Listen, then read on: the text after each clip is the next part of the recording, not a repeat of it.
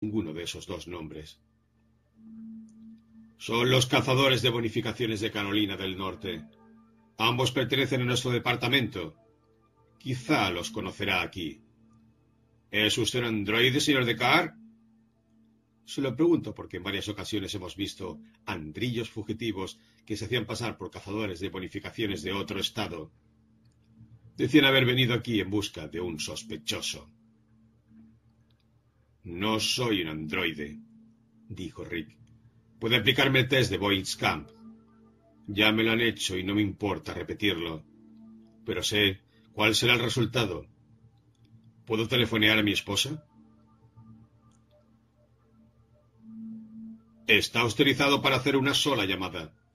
¿Prefiere hablar con ella y no con un abogado? Llamaré a mi esposa, respondió Rick. Ella me conseguirá un abogado.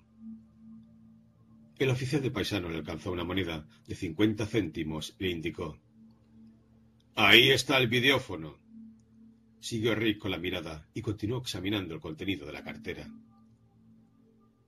Rick metió la moneda y llamó a su casa. Esperó lo que le pareció una eternidad. Hola, dijo una cara de mujer que apareció en la pantalla. No era Irán. Colgó y retornó lentamente al lado del funcionario. ¿No ha tenido suerte? preguntó éste. ¿Puedo hacer otra llamada? Tenemos una política abierta en ese sentido. No puedo ofrecerle la oportunidad de llamar a un fiador, porque su delito no es excarcelable por ahora. Sin embargo, cuando se inicie el proceso... Lo sé, dijo secamente Rick. Estoy familiarizado con los procedimientos policiales. Aquí está su cartera, dijo el oficial, extendiéndosela. Venga a mi despacho. Me gustaría hablar más con usted. Se dirigió a un pasillo lateral seguido por Rick. En el despacho se volvió. Mi nombre es Garland. Le tendió la mano y cambiaron un apretón. Siéntese, dijo Garland dirigiéndose hacia el lado opuesto de un gran escritorio muy ordenado. Rick se sentó. ¿Este test de Voice a que usted se refiere y el material que trae? Garland indicó la cartera de Rick mientras llenaba y encendía una pipa. ¿Es un instrumento analítico para detectar androides? Echó una bocanada. Es nuestro método básico, respondió Rick. El único que empleamos normalmente y el único que puede distinguir la nueva unidad cerebral Nexus 6. ¿No he oído hablar de él? Conozco varios métodos de análisis de perfil aplicables a los androides, pero este no. Continuó estudiando a Rick con interés. Su rostro expresivo no permitía que Rick adivinara sus pensamientos. ¿Y esas copias al carbón que tiene usted en la cartera? Continuó Garland. Polokov, señorita Luff, sus misiones como cazador. Según esa lista, el próximo soy yo. Rick lo miró y cogió su cartera. En un momento las copias estuvieron desplegadas ante sus ojos. Garland había dicho la verdad. Rick examinó la hoja. Ningún hombre, o al menos ni él ni Garland, habló durante un tiempo. Finalmente, Garland carraspeó y tosió nerviosamente. No es una sensación agradable encontrar de repente que uno se cuenta entre personas que debe retirar un cazador de bonificaciones, o lo que sea usted de Carr. Oprimió una tecla en su intercomunicador y habló. Envíeme alguno de los cazadores de bonificaciones. No me importa cuál. Está bien. Gracias. Soltó la tecla. Phil Resch estará aquí dentro de un momento. Me gustaría ver su lista antes de proseguir. ¿Cree usted que yo podría figurar en la lista de él? preguntó Rick. Es posible. Pronto lo sabremos. En un asunto crítico como este, es mejor asegurarse y no dejar nada librado a la casualidad. Ese informe, señaló la copia al carbón, no me cita como inspector de policía. Erróneamente afirma que mi profesión es la de vendedor de pólizas de seguro. En otros aspectos de la descripción física, la edad, los hábitos personales, la dirección personal, es correcto. Sin duda se trata de mí. Examínalo usted mismo. Le extendió el folio a Rick, que lo cogió y lo leyó. Se abrió la puerta y entró un hombre alto, delgado, de rasgos duros, con gafas de asta y una enmarañada barba lo Van. Garland se puso de pie y presentó a Rick. Phil Resch, Rick de Carr. Por ser ambos cazadores de bonificaciones, conviene que os conozcáis. Mientras apretaba la mano de Rick, Phil Resch dijo: ¿En qué ciudad trabaja? Garland respondió por Rick. En San Francisco. Mire las instrucciones que tiene y el próximo caso que se le encomienda. Alcanzó Resch el folio que Rick había estado examinando. Pero, ¿cómo, Gar? dijo Phil Resch. Es usted. Y hay más, continuó Garland. También está Luba Luf, la cantante de ópera, y Polokov. ¿Recuerda a Polokov? Ahora está muerto. Este cazador de bonificaciones androide o lo que sea lo ha matado. Y en este momento están haciendo el análisis de médula en el laboratorio para ver si hay algún motivo de... He hablado con Polokov, recordó Phil Resch. Es esa especie de Santa Claus de la policía soviética, ¿verdad? Reflexionó, tironeando de su barba. No me parece mala idea hacerle un análisis de médula. ¿Qué quiere decir? preguntó Garland, visiblemente fastidiado. Lo hacemos solamente para eliminar toda posible base legal del crimen. De otro modo, este hombre, Descartes, podría afirmar que no ha matado a nadie, que se ha limitado a retirar un androide.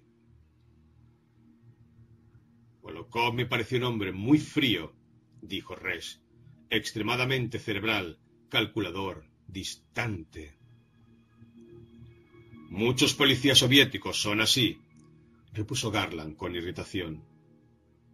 A Lubaluf no le he visto nunca, continuó Resch, pero he oído sus grabaciones. ¿Le hizo el test? preguntó a Rick. Había empezado, respondió éste, pero no pude obtener resultados concluyentes.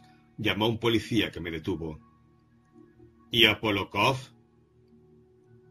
no tuve la posibilidad. Y supongo que tampoco la ha tenido para hacerle el test al inspector Garland, dijo Reis casi para sí mismo. Por supuesto que no, exclamó Garland, con la cara contraída de indignación, en tono amargo y cortante. ¿Qué test emplea? El de Boys Camp. No lo conozco. Tanto Reis como Garland parecían sumidos en rápidas y profundas reflexiones profesionales, aunque muy distintas. Pero siempre he creído que el lugar más seguro para un androide era una gran organización policial como la WPO. Desde que lo conocí, siempre quise aplicar el test a Polokov, pero no había un pretexto válido. Y jamás habría existido. Por eso digo que un lugar así sería ideal para un androide emprendedor Poniéndose lentamente de pie, Garland encaró a Phil Resch. Y ha pensado también en aplicarme el test a mí, ¿verdad? En la cara de Resch apareció una discreta sonrisa. Empezó a responder. Luego se encogió de hombros y guardó silencio. No parecía temer a su superior, a pesar de la evidente furia de Garland. Este hombre, dijo Garland, o este androide, Rick Descartes, Dice venir de una institución policial fantasmagórica, alucinatoria, inexistente, que funciona en el viejo cuartel de la calle Lombard. Emplea un test del que nadie ha oído hablar. No tiene una lista de androides, sino de seres humanos. Ya ha matado a uno. Y si la luz no hubiese logrado adelantarse, probablemente la habría matado, para venir luego a lisquear a mi alrededor. Mmm dijo Resch.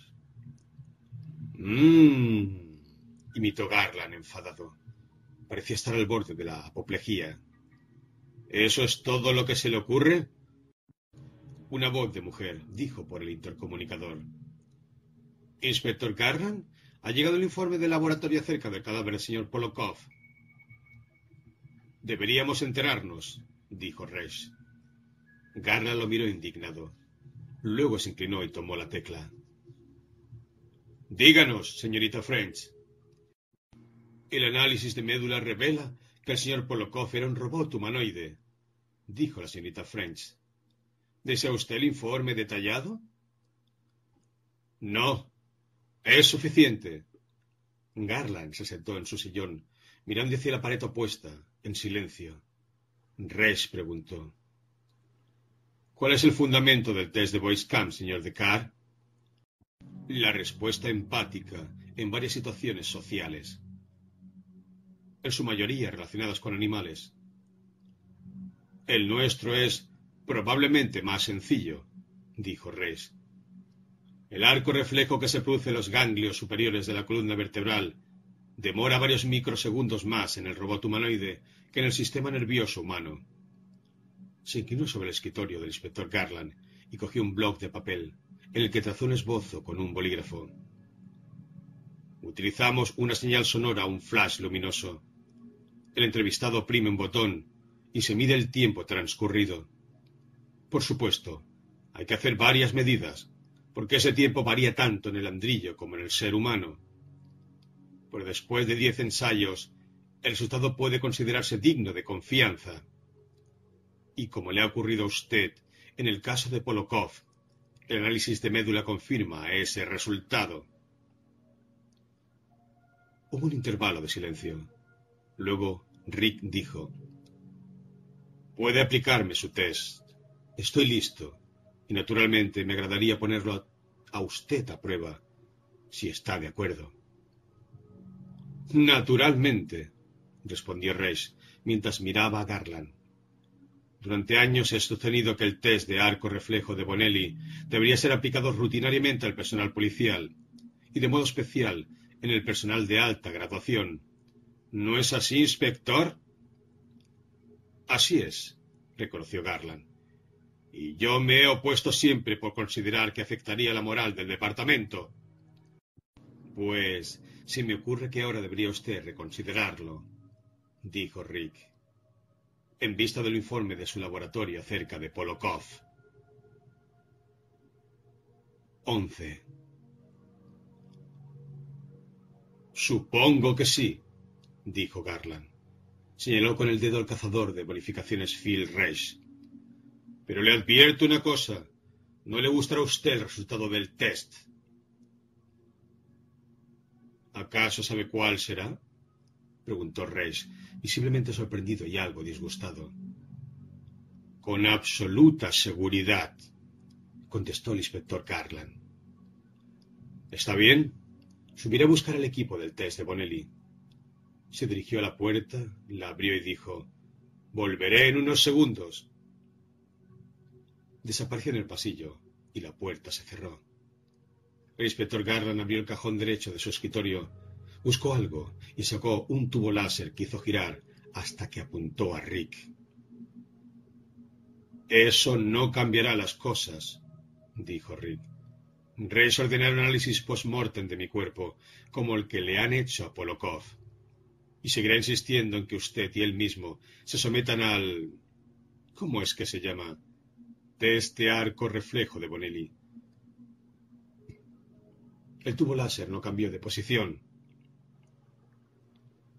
Hoy ha sido un mal día, dijo Garland, especialmente desde que entró Krams con usted.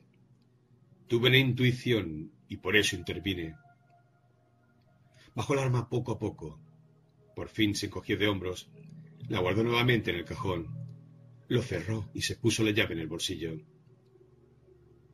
¿Qué demostrarán los test? preguntó Rick. Res es un maldito idiota, dijo Garland. ¿Realmente no lo sabe? No, no lo sabe. No tiene la menor idea. De otro modo no podría trabajar como un cazador de bonificaciones.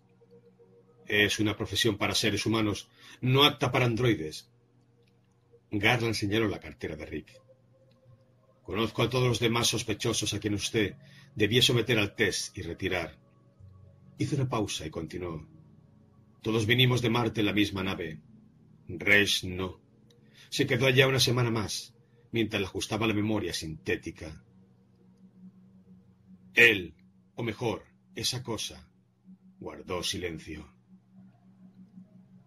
¿Y qué hará cuando lo sepa? preguntó Rick. No tengo la menor idea, respondió Garland. Desde el punto de vista intelectual, será interesante saberlo. Puede matarme, matarse, o quizá lo mate a usted. Puede matar a cualquiera, humano o androide. He oído decir que esas cosas ocurren cuando un androide posee una memoria sintética y cree que es un ser humano. Pero usted está dispuesto a correr el riesgo. Escapar ya era un riesgo, y también venir a la Tierra, donde ni siquiera se nos considera animales, donde un gusano es más deseable que todos nosotros juntos. Garland, irritado, tironeaba de su labio inferior. Usted se encontraría en mejor posición si Res lograra aprobar el test. Entonces, el resultado sería predecible. Para él yo sería un andrillo que es preciso retirar cuanto antes. Pero no será así, y usted correrá tanto peligro como yo, de Car. ¿Sabe usted por qué me equivoqué? No sabía que Polokov era un androide. Debe de haber llegado antes. Sin duda ha sido así. En otro grupo, sin el menor contacto con el nuestro. Ya estaba cómodamente instalado en la WPO cuando nosotros llegamos, y yo pedí un análisis que no tendría que haber pedido. Desde luego, Kranz cometió el mismo error. Polokov estuvo a punto de liquidarme, observó Rick. Sí, tenía algo especial. No creo que hubiera poseído el mismo modelo de unidad cerebral que nosotros, o tal vez ésta ha sido manipulada o mejorada, de modo que era desconocida hasta para nosotros. Sea como fuere, el resultado era muy bueno, casi demasiado bueno. Y yo pedí un análisis que no tendría que haber pedido. Desde luego, Krams cometió el mismo error. Polokov estuvo a punto de liquidarme, observó Rick. Sí, tenía algo especial. No creo que hubiera poseído el mismo modelo de unidad cerebral que nosotros. O tal vez ésta ha sido manipulada o mejorada, de modo que era desconocida hasta para nosotros. Sea como fuere, el resultado era muy bueno, casi demasiado bueno. Cuando llamé a mi casa, dijo Rick, no conseguí comunicación. ¿Por qué? Todas las líneas de videófono son internas y están conectadas con varios despachos dentro del edificio. Esta es una empresa homeostática. TECAR. Un sistema cerrado separado del resto de San Francisco. Conocemos a los demás, pero ellos no nos conocen. A veces alguna persona aislada llega hasta aquí.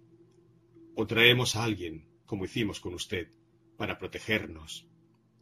Señaló convulsivamente la puerta.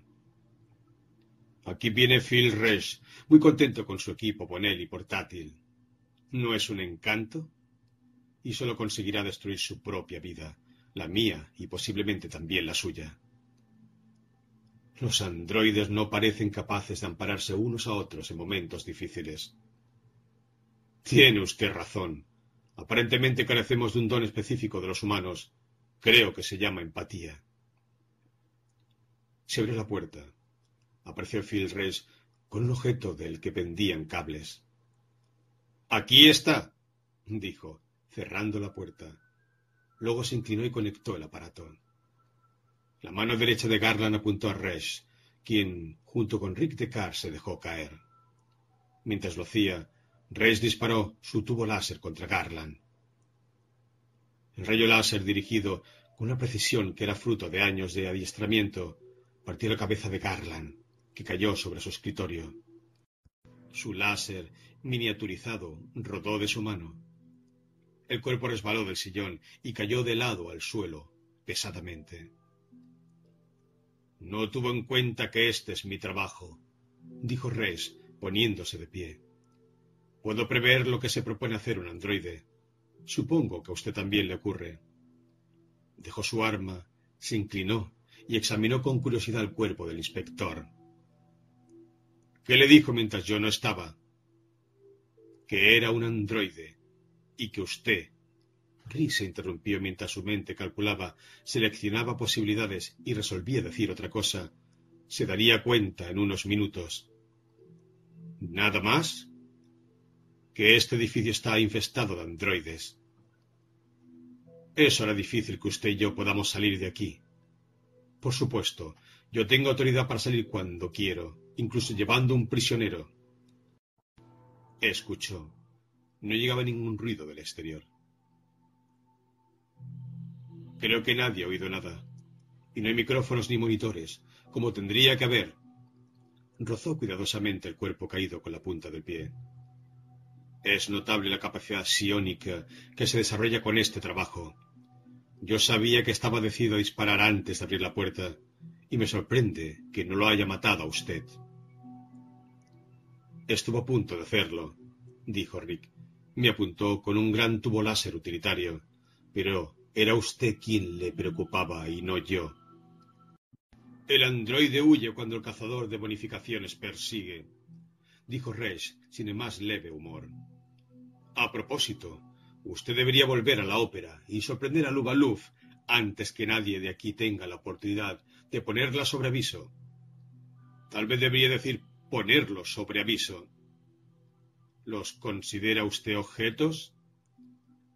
Lo hacía. Antes, respondió Rick, cuando tenía problemas de conciencia con mi trabajo. Me preservaba pensando que eran objetos, pero ya no es necesario. Está bien, iré directamente a la ópera, suponiendo que usted pueda sacarme de aquí. Deberíamos poner a Garland en su sillón, dijo Resch, y alzó el cuerpo. Lo colocó ante el escritorio en una postura razonablemente natural, si no se miraba de cerca.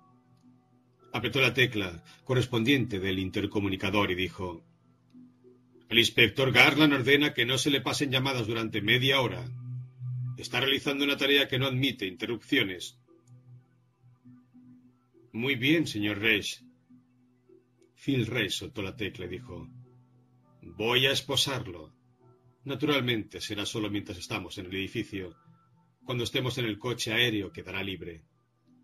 Extrajo unas esposas y las cerró sobre la muñeca de Rick y sobre la propia.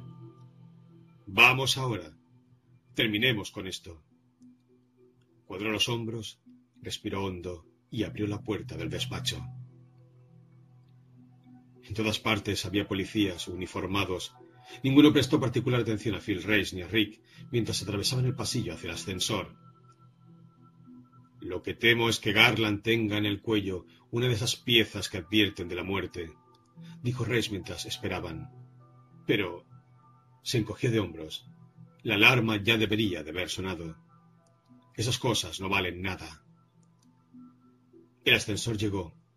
Varios hombres y mujeres de aire vagamente policial descendieron y se dirigieron ruidosamente por los pasillos a sus diversas ocupaciones sin prestar atención a Rick ni a Resh. ¿Cree que su departamento policial me aceptaría? preguntó Resh mientras las puertas del ascensor se cerraban y ambos quedaban aislados. Oprimió el botón del terrado y el ascensor subió silenciosamente. Después de todo, me he quedado sin trabajo, para decirlo menos. Con cautela, Rick respondió. No veo inconveniente, aunque ya tenemos dos cazadores de bonificaciones. Y pensó que debería decírselo, que no hacerlo era cruel y poco ético. Señor Resch, usted es un androide. Me saca de este lugar y esta es su recompensa. Enterarse de que es usted lo que para nosotros dos es una abominación, la esencia misma de lo que nos hemos comprometido a destruir. No logro recobrarme, dijo Phil Reis. Me parece imposible. Durante tres años he estado trabajando a las órdenes de un androide.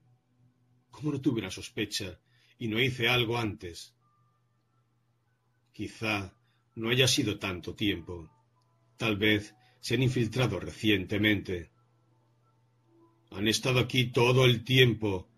Garland es mi jefe desde el comienzo, hace ya tres años. Por lo que él me dijo, llegaron juntos, en grupo, a la Tierra. Y eso no fue hace tres años, sino unos pocos meses. Entonces, en algún momento existió un Garland auténtico, respondió Phil Reis, que fue reemplazado. Su rostro delgado se torció, esforzándose por comprender. En caso contrario, debo pensar que me han colocado un sistema de falsa memoria y que mi idea de tres años con Garland es un recuerdo impreso. Su cara estaba convulsionada por el creciente sufrimiento. Pero solo los androides les ponen memorias sintéticas. El método se ha revelado ineficaz en los seres humanos. El ascensor se detuvo. Las puertas se abrieron. Al frente se encontraba el mínimo aeropuerto del departamento policial. La única presencia era la de los coches aéreos aparcados. Este es mi coche, dijo Phil Rees abriendo la puerta y urgiendo a Rick a entrar. Sentado ante los mandos, encendió el motor y un momento más tarde se elevaban con dirección al norte hacia la ópera. Resh, preocupado, conducía impulsado por sus reflejos. Su atención estaba centrada en una serie de reflexiones cada vez más sombrías. Escuche, Decar, dijo de repente. Después de retirar a Lubaluf, querría que usted Usted sabe. Su voz ronca y atormentada estalló. Que me aplique el test de Bonelli o el de empatía. Tengo necesidad de saber. Podemos ocuparnos de eso más tarde, respondió evasivamente Rick. No quiere hacerlo, ¿verdad? Phil Reis lo miró con perspicacia. Pienso que usted sabe cuál será el resultado. Algo le ha dicho Garland, algún hecho que yo ignoro. Va a ser difícil, incluso para los dos juntos, resolver el caso del Baluf. Yo solo jamás podría. Deberíamos atender a eso antes que nada. No es solamente una falsa memoria, dijo Reis. Yo tengo un animal, no un pseudo animal, sino uno verdadero, una ardilla. Y quiero a esa ardilla de Car. Todas las mañanas le doy de comer y limpio su jaula. Y por la noche cuando vuelvo al trabajo, la dejo en libertad en mi piso y ella corre por todas partes. Tiene una rueda en la jaula.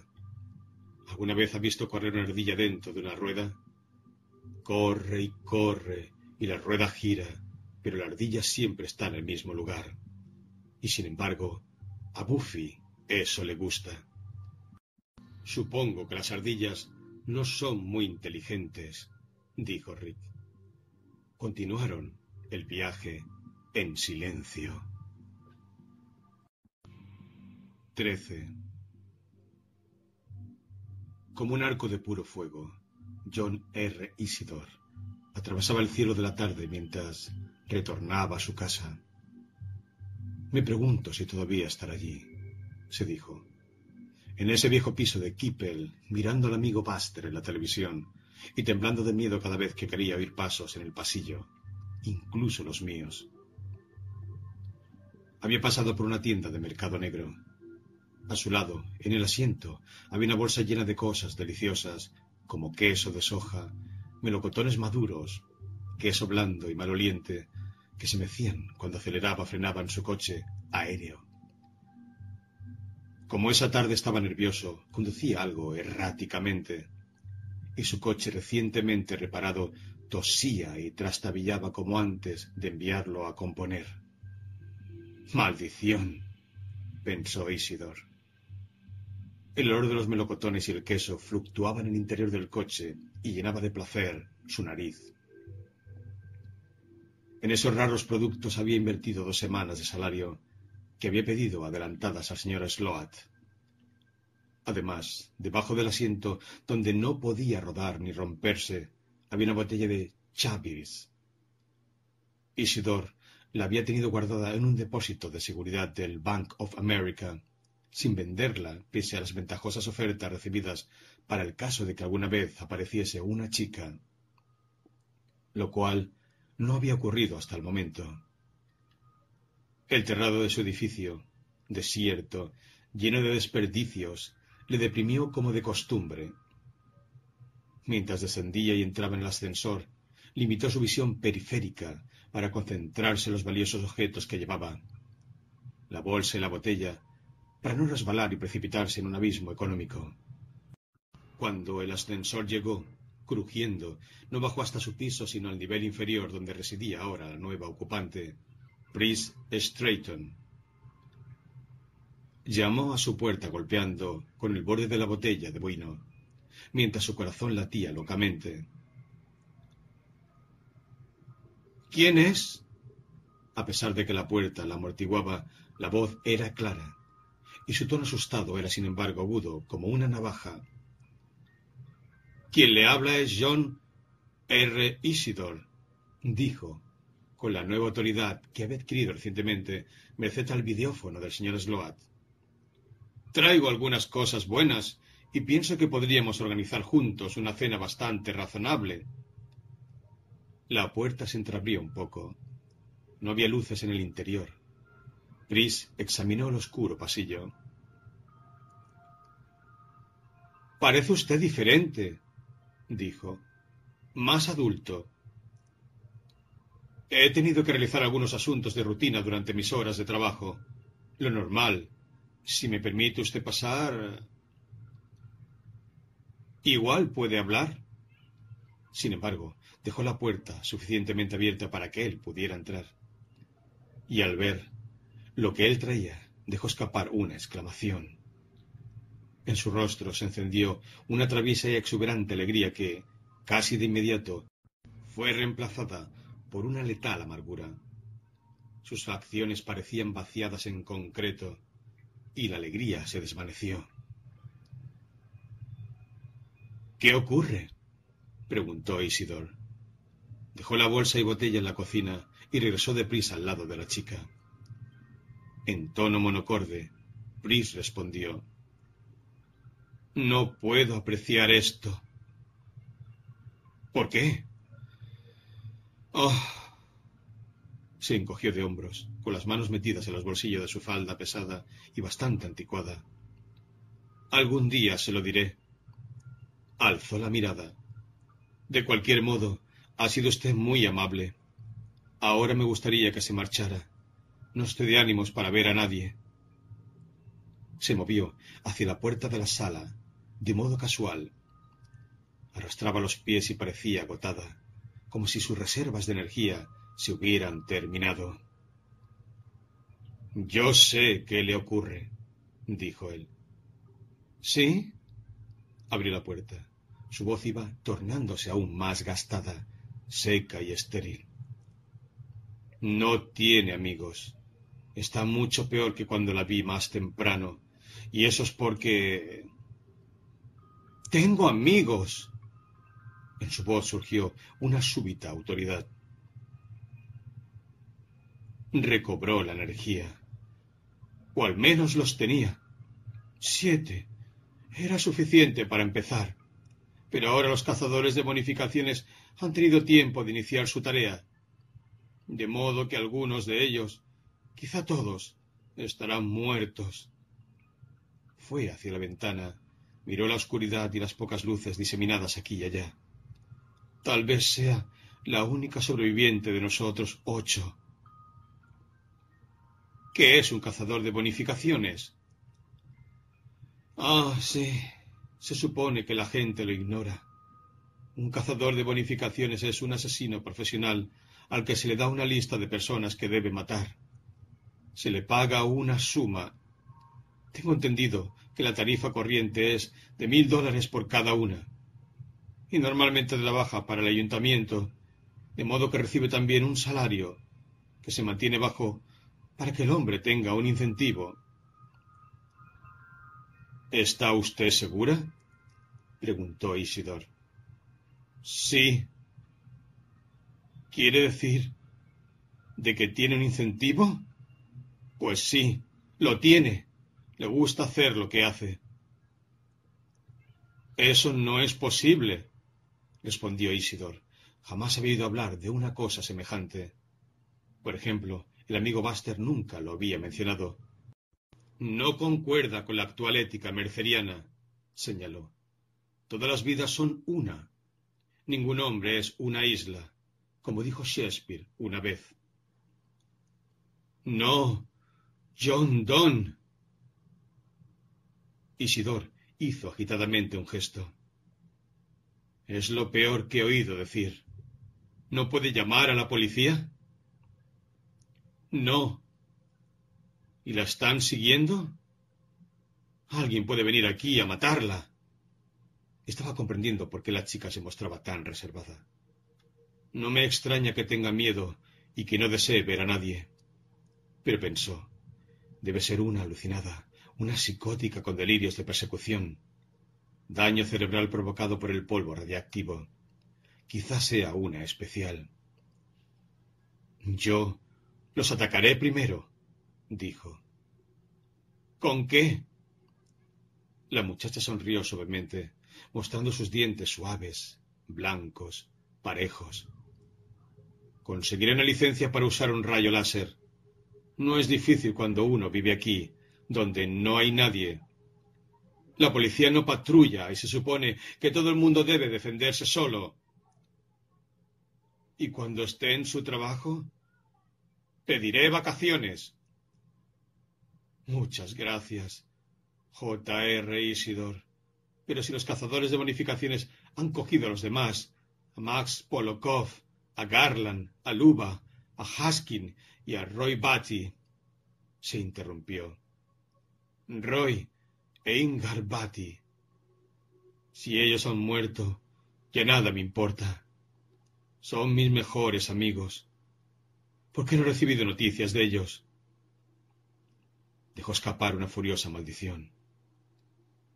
En la cocina, Isidor encontró fuentes, boles, vasos polvorientos, sin uso desde hacía largo tiempo.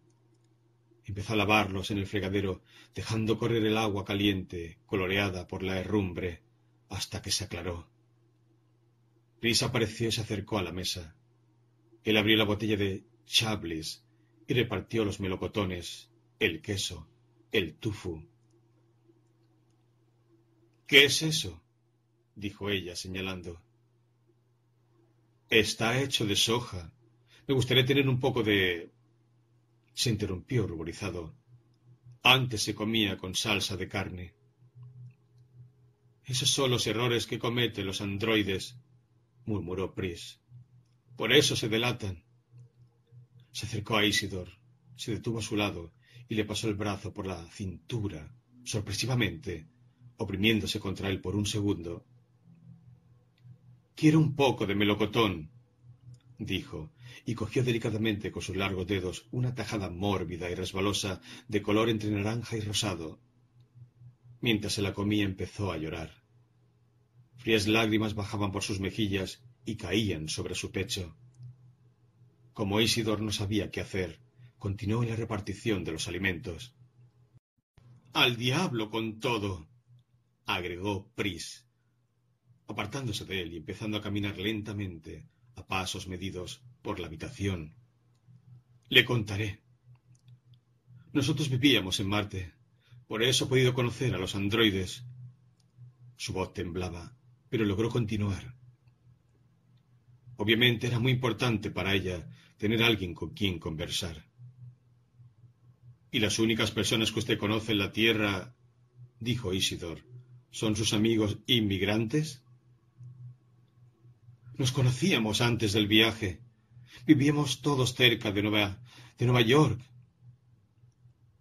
Roy Batty e Inmar tenían una farmacia. Él es farmacéutico y ella se ocupa de cremas y cosméticos. Las mujeres de Marte están obligadas a usar una cantidad de acondicionadores de la piel. Y yo, vaciló, tomaba las drogas que me daba Roy. Al principio las necesitaba porque... De todos modos, es un lugar horrible. Con un gesto violento indicó sus habitaciones. Usted piensa que yo sufro porque me siento sola, pero esto no es nada. Todo Marte es un lugar solitario, Mucho peor. ¿Y los androides no son una compañía? He oído un anuncio. Yo creía que los androides ayudaban. Isidor se sentó y comió. Ella alzó su vaso de vino y bebió inexpresivamente. Los androides también se sienten solos, respondió Pris. ¿Le gusta el vino? Es muy bueno. Pris apoyó el vaso sobre la mesa. Es la primera botella que veo en tres años. Volvimos, continuó ella, porque nadie debería vivir allá. No ha sido nunca un lugar habitable, al menos durante el último billón de años. Es tan viejo. Uno siente esa horrible vejez en las mismas piedras. Al principio, Roy me daba drogas. Yo lograba sobrevivir merced a un nuevo analgésico sintético, la silenicina. Y conocí entonces a Horst Harman, que tenía una tienda de sellos, de viejos sellos de correo. Hay mucho tiempo disponible y uno necesita un hobby, algo que ocupe infinitamente la atención y Horst logró que yo me interesara por la ficción precolonial. ¿Quiere decir libros antiguos? Narraciones de viajes espaciales escritas antes de los viajes espaciales. ¿Y cómo podía haber narraciones antes de... Los escritores sabían. Pero, ¿en qué se fundaban? En la imaginación muchas veces se equivocaban. Por ejemplo, contaban que Venus era una jungla paradisíaca con enormes monstruos y mujeres con corazas brillantes. Pris lo miró. ¿No le gusta la idea? ¿Mujeres de largas trenzas rubias y refulgentes placas pectorales del tamaño de melones? No, respondió Isidor. Igmar es rubia, pero pequeña continuó Pris. Pues bien, sea como fuere, es posible ganar fortunas con el contrabando de ficción precolonial, de revistas, libros y películas a Marte. No hay cosa más excitante que leer historias de ciudades y empresas industriales inmensas o de una colonización verdaderamente lograda. Uno se imagina cómo podría haber sido todo, cómo habría tenido que ser Marte, los canales. ¿Canales? Isidor recordaba oscuramente haber leído algo al respecto. Antiguamente se creía que había canales en Marte. Cruzaban el planeta en todas direcciones, siguió Pris. Y otros cuentos hablan de seres infinitamente sabios y de otras estrellas. Y otros de la Tierra en el futuro, en nuestra época, y más adelante, cuando ya no haya más polvo radiactivo. ¿Y leer eso no hace que uno se sienta peor? preguntó Isidor. No, respondió sencillamente Pris. ¿Ha traído algún material de lectura precolonial? Pensó que podía leer algo. Aquí no tiene valor. No está de moda. Y de todas maneras, las bibliotecas están repletas. Nosotros lo conseguimos así. Se roba en las bibliotecas de la Tierra y se envía por cohete automático a Marte. Y una está vagando por el espacio a la noche y ve de improviso un destello y un cohete llega y se abre y de su interior se derraman las viejas revistas de ficción precolonial. Una fortuna. Y por supuesto, las leemos antes de venderlas. Cada vez le entusiasmaba más el tema. Y de todas... Un golpe en la puerta. Palideciendo, Pris susurró. No puedo abrir. No haga ruido. No se mueva. Intentó escuchar. Me pregunto si cerré la puerta, dijo en voz casi inaudible. Espero que sí. Sus ojos, muy grandes, se fijaron en él, como si le rogaran que convirtiera su deseo en realidad. Una voz distante dijo Pris, ¿estás aquí? Somos Ingmar y Roy, dijo una voz de hombre.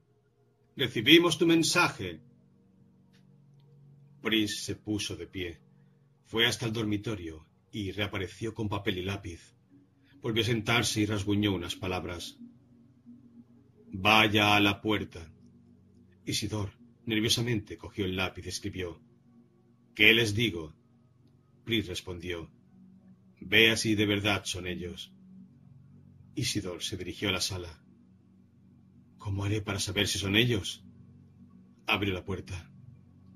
Había dos personas, una mujer pequeña, de ojos azules y pelo rubio claro, con un encanto que evocaba el de Greta Garbo.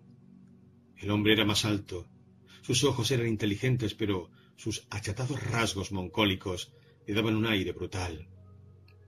La mujer vestía un abrigo a la moda, altas botas brillantes y pantalones. El hombre llevaba una camisa arrugada y unos pantalones manchados, como si buscara deliberadamente un aspecto vulgar. Le sonrió a Isidor, pero sus ojos pequeños, brillantes, eran huidizos. Estamos buscando, dijo la rubia pequeña, y en ese momento miró más allá de Isidor, y su rostro se iluminó de felicidad. Pasó velozmente al lado del hombre, exclamando Pris, ¿cómo estás? Isidor se volvió. Las dos mujeres se abrazaban. Se hizo a un lado y entró el sombrío corpulento Roy Batty, con su sonrisa torcida e inexpresiva. 14. ¿Podemos hablar? dijo Roy, señalando a Isidor. Pris, vibrante de júbilo, respondió. Sí, hasta cierto punto. Luego se dirigió a Isidor. Eh, perdón. Se apartó con los Bati para decirles algo en voz baja. Luego los tres regresaron y se acercaron a J.R. Isidor, que se sentía incómodo y fuera de lugar. Os presento al señor Isidor, dijo Pris, que ha estado cuidándome. Las palabras estaban teñidas de una ironía casi maliciosa que hizo parpadear a Isidor. ¿Veis? Me ha traído comida natural. Comida, repitió Ingar Bati, mientras trotaba ágilmente hacia la cocina para averiguar de qué se trataba. Melocotones, dijo, mientras cogía un bol y una cuchara. Dedicó una sonrisa a Isidor y comió a pequeños bocados, voraces y animales. Su sonrisa era distinta a la de Pris. Contenía una sencilla calidez y carecía de connotaciones veladas. Isidor la siguió a la cocina, atraído. Viene de Marte, ¿no? Sí, abandonamos la partida. Su voz subía y bajaba de tono. Sus ojos azules, perspicaces, como de pájaro, centelleaban. Este edificio es horrible. No vive nadie más, ¿verdad? Hemos visto otras luces. Vivo arriba, dijo Isidor. Ah, pensé que vivía con Pris. No había desaprobación en la voz de Ingar Betty. Solo anunciaba un hecho. Cogieron a Polokov, dijo Roy Balti con amargura, pero sin dejar de sonreír. Inmediatamente en el rostro de Pris se desvaneció la alegría de haber encontrado a sus amigos. ¿Y a alguien más? A Garland, continuó Roy Batty, y a Anders, y a Gitzel, y hoy mismo, hace un rato, a Luba. Dejaba caer las noticias como si perversamente le complaciera hacerlo. No creía que pudiera sorprender a Luba. ¿Recuerdas que te lo dije en la nave? De modo que quedamos... Solo nosotros tres, agregó Ingar, como urgida. Y por eso hemos venido dijo Roy Batty en voz cálida y sonora. Cuanto peor era la situación, más a gusto parecía sentirse. Isidor no comprendía por qué. Dios mío, respondió Pris, afligida. Primero fue un investigador, un cazador de bonificaciones llamado Dave Holden, dijo Ingar, y su boca parecía escupir veneno. Polokov estuvo a punto de matarlo. A punto, repitió Roy. Su sonrisa era inmensa. Y ahora está en el hospital, continuó Ingar. Ese Holden. Pero sin duda le dieron su lista a otro cazador de bonificaciones, a quien Polokov también atacó, pero la cosa terminó con la muerte de Polokov. Y después, el nuevo cazador persiguió a Luba. Eso lo sabemos porque ella logró comunicarse con Garland. Él envió a una persona que capturó al cazador de bonificaciones y lo llevó al edificio de la calle Mission. Luba nos llamó después de que el hombre de Garland se llevara al cazador. Estaba segura de que todo marcharía bien y de que Garland lo mataría. Pero es evidente que algo anduvo mal en Mission. No sabemos qué, y tal vez jamás lo sabremos. ¿Y el nuevo cazador de bonificaciones tiene nuestros nombres? preguntó Pris. Lo más probable es que sí, querida respondió Ingar. Pero no sabe dónde estamos. Roy y yo no volveremos a nuestro apartamento. Tenemos en el coche todo lo que pudimos meter y estamos decididos a instalarnos en uno de los pisos abandonados de este inmundo edificio. ¿Y eso será lo mejor? preguntó Isidor, reuniendo su valor. Estar todos en el mismo lugar? Bueno, han atrapado a todos los demás, dijo Ingar con serenidad. También ella parecía resignada, a pesar de su agitación superficial. Todos eran extraños, pensó Isidor. Lo sentía, pero no podía explicárselo. Como si sus procesos mentales estuvieran afectados por un peculiar y marino carácter abstracto. Excepto Pris, en todo caso, que estaba verdaderamente asustada. Pris parecía casi natural, pero... ¿Por qué no te quedas con él? dijo Roy. Podría darte alguna protección. ¿Cabeza de chorlito? exclamó Pris.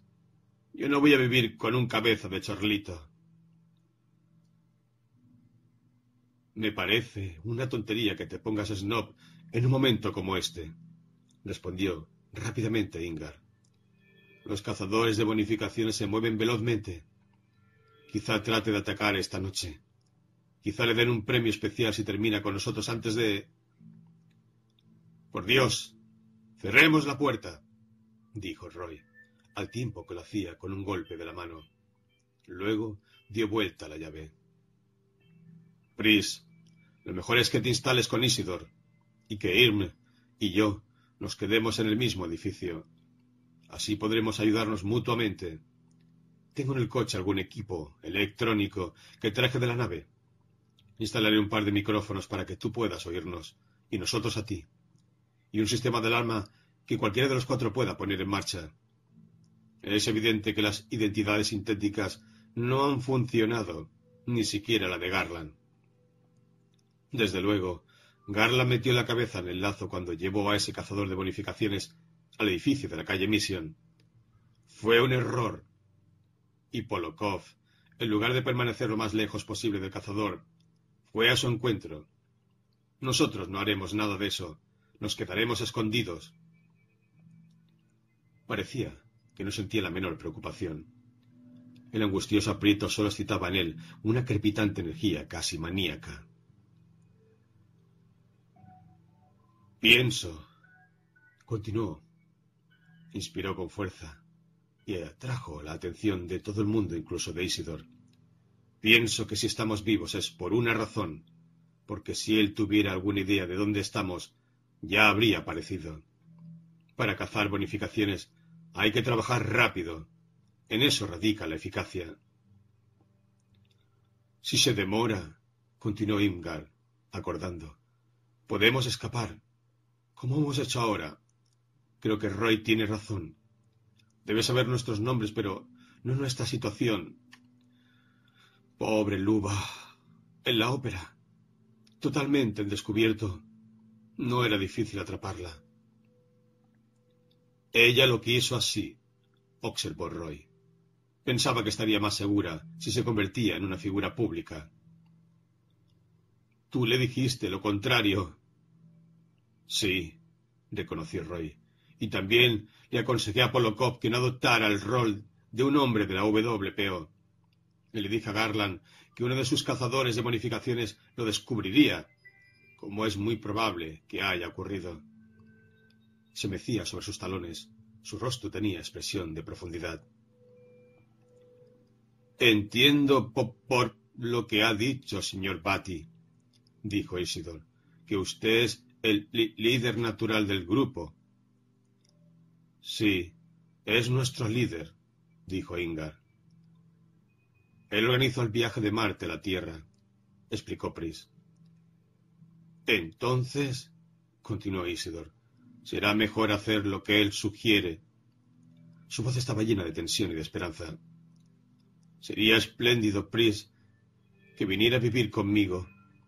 Yo podría dejar de ir a trabajar durante un par de días para estar seguro de que todo marcha bien.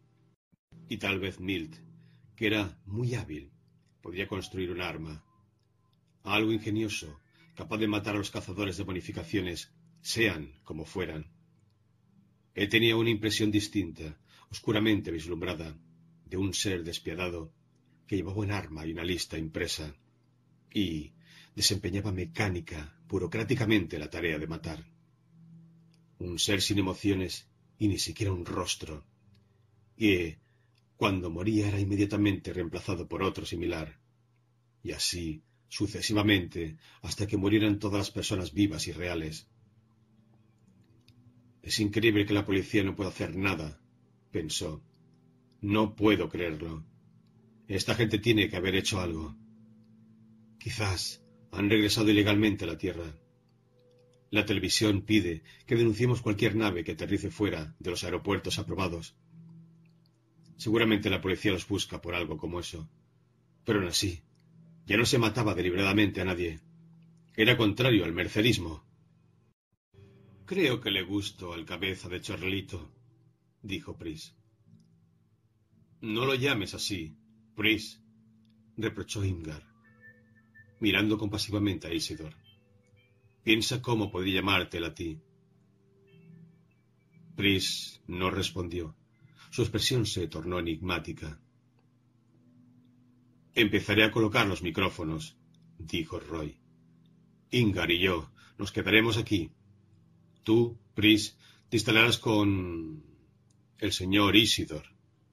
Se dirigió a la puerta, con movimientos sorprendentemente veloces para un hombre de tal corpulencia. La abrió con violencia y en ese instante Isidor tuvo una extraña y breve alucinación.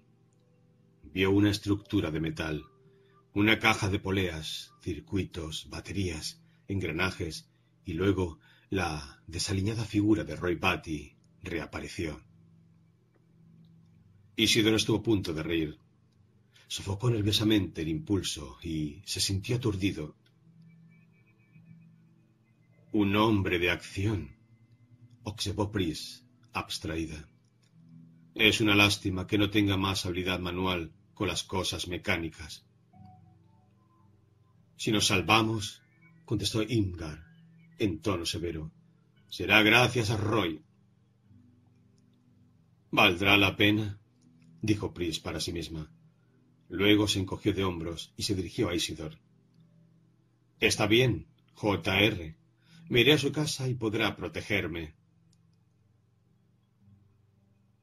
A todos vosotros, respondió Isidor de inmediato. En tono formal y solemne, Ingar le dijo Quiero que sepa, señor Isidor, que se lo agradecemos mucho. Pienso que es usted el primer amigo que hemos encontrado en la tierra. Su actitud es muy noble y ojalá podamos pagarle algún día. Se acercó a él y lo cogió del brazo. ¿No tiene alguna novela precolonial que pueda leer? ¿Eh? Ingarbati miró inquisitivamente a Pris. Esas revistas viejas, respondió Pris.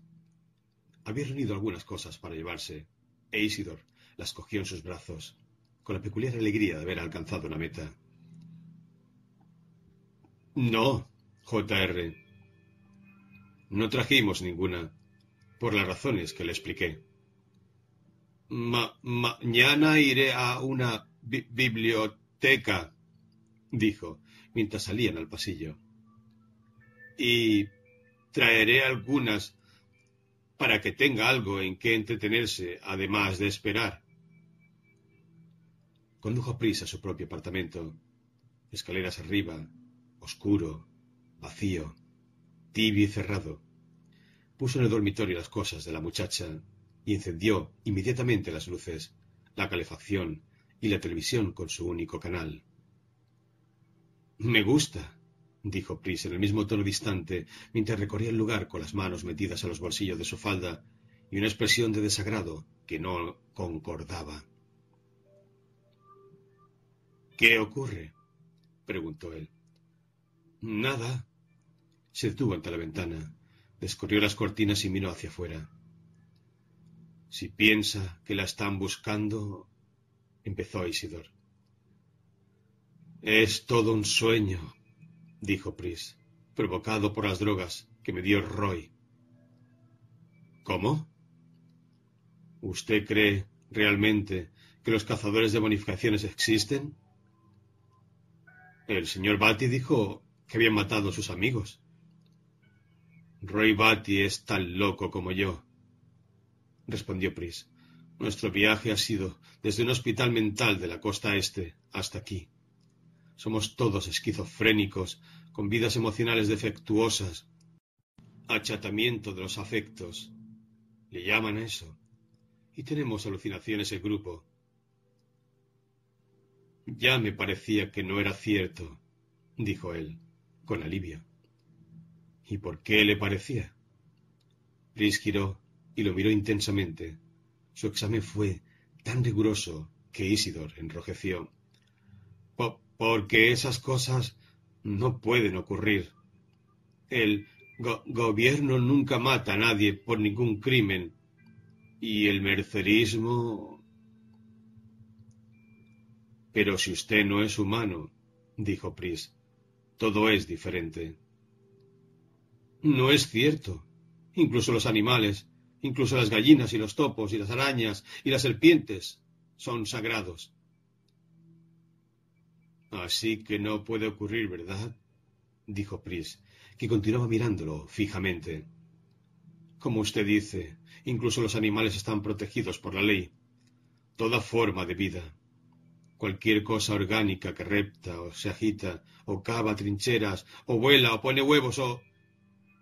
Se interrumpió cuando Roy Batty abrió bruscamente la puerta y entró arrastrando unos cables. Los insectos son especialmente sagrados, dijo Roy, sin mostrarse incómodo por haberlos oído. Quitó un cuadro de la pared de la sala, puso en el clavo un pequeño objeto electrónico, retrocedió lo miré y volví a colocar el cuadro en su lugar. Ahora la alarma. Recogió el cable, que conducía a un complejo aparato. Con su sonrisa discordante lo mostró a Pris y a John Isidor. La alarma. Estos cables quedarán ocultos debajo de la alfombra. Son antenas que pueden registrar la presencia de... Vacilo. Una entidad mental que no sea ninguno de nosotros cuatro. Entonces suena, dijo Pris. ¿Y qué? ¿Tendrá un arma? No podemos caer sobre él y morderlo hasta que muera. Esto contiene una unidad Penfield, continuó Roy.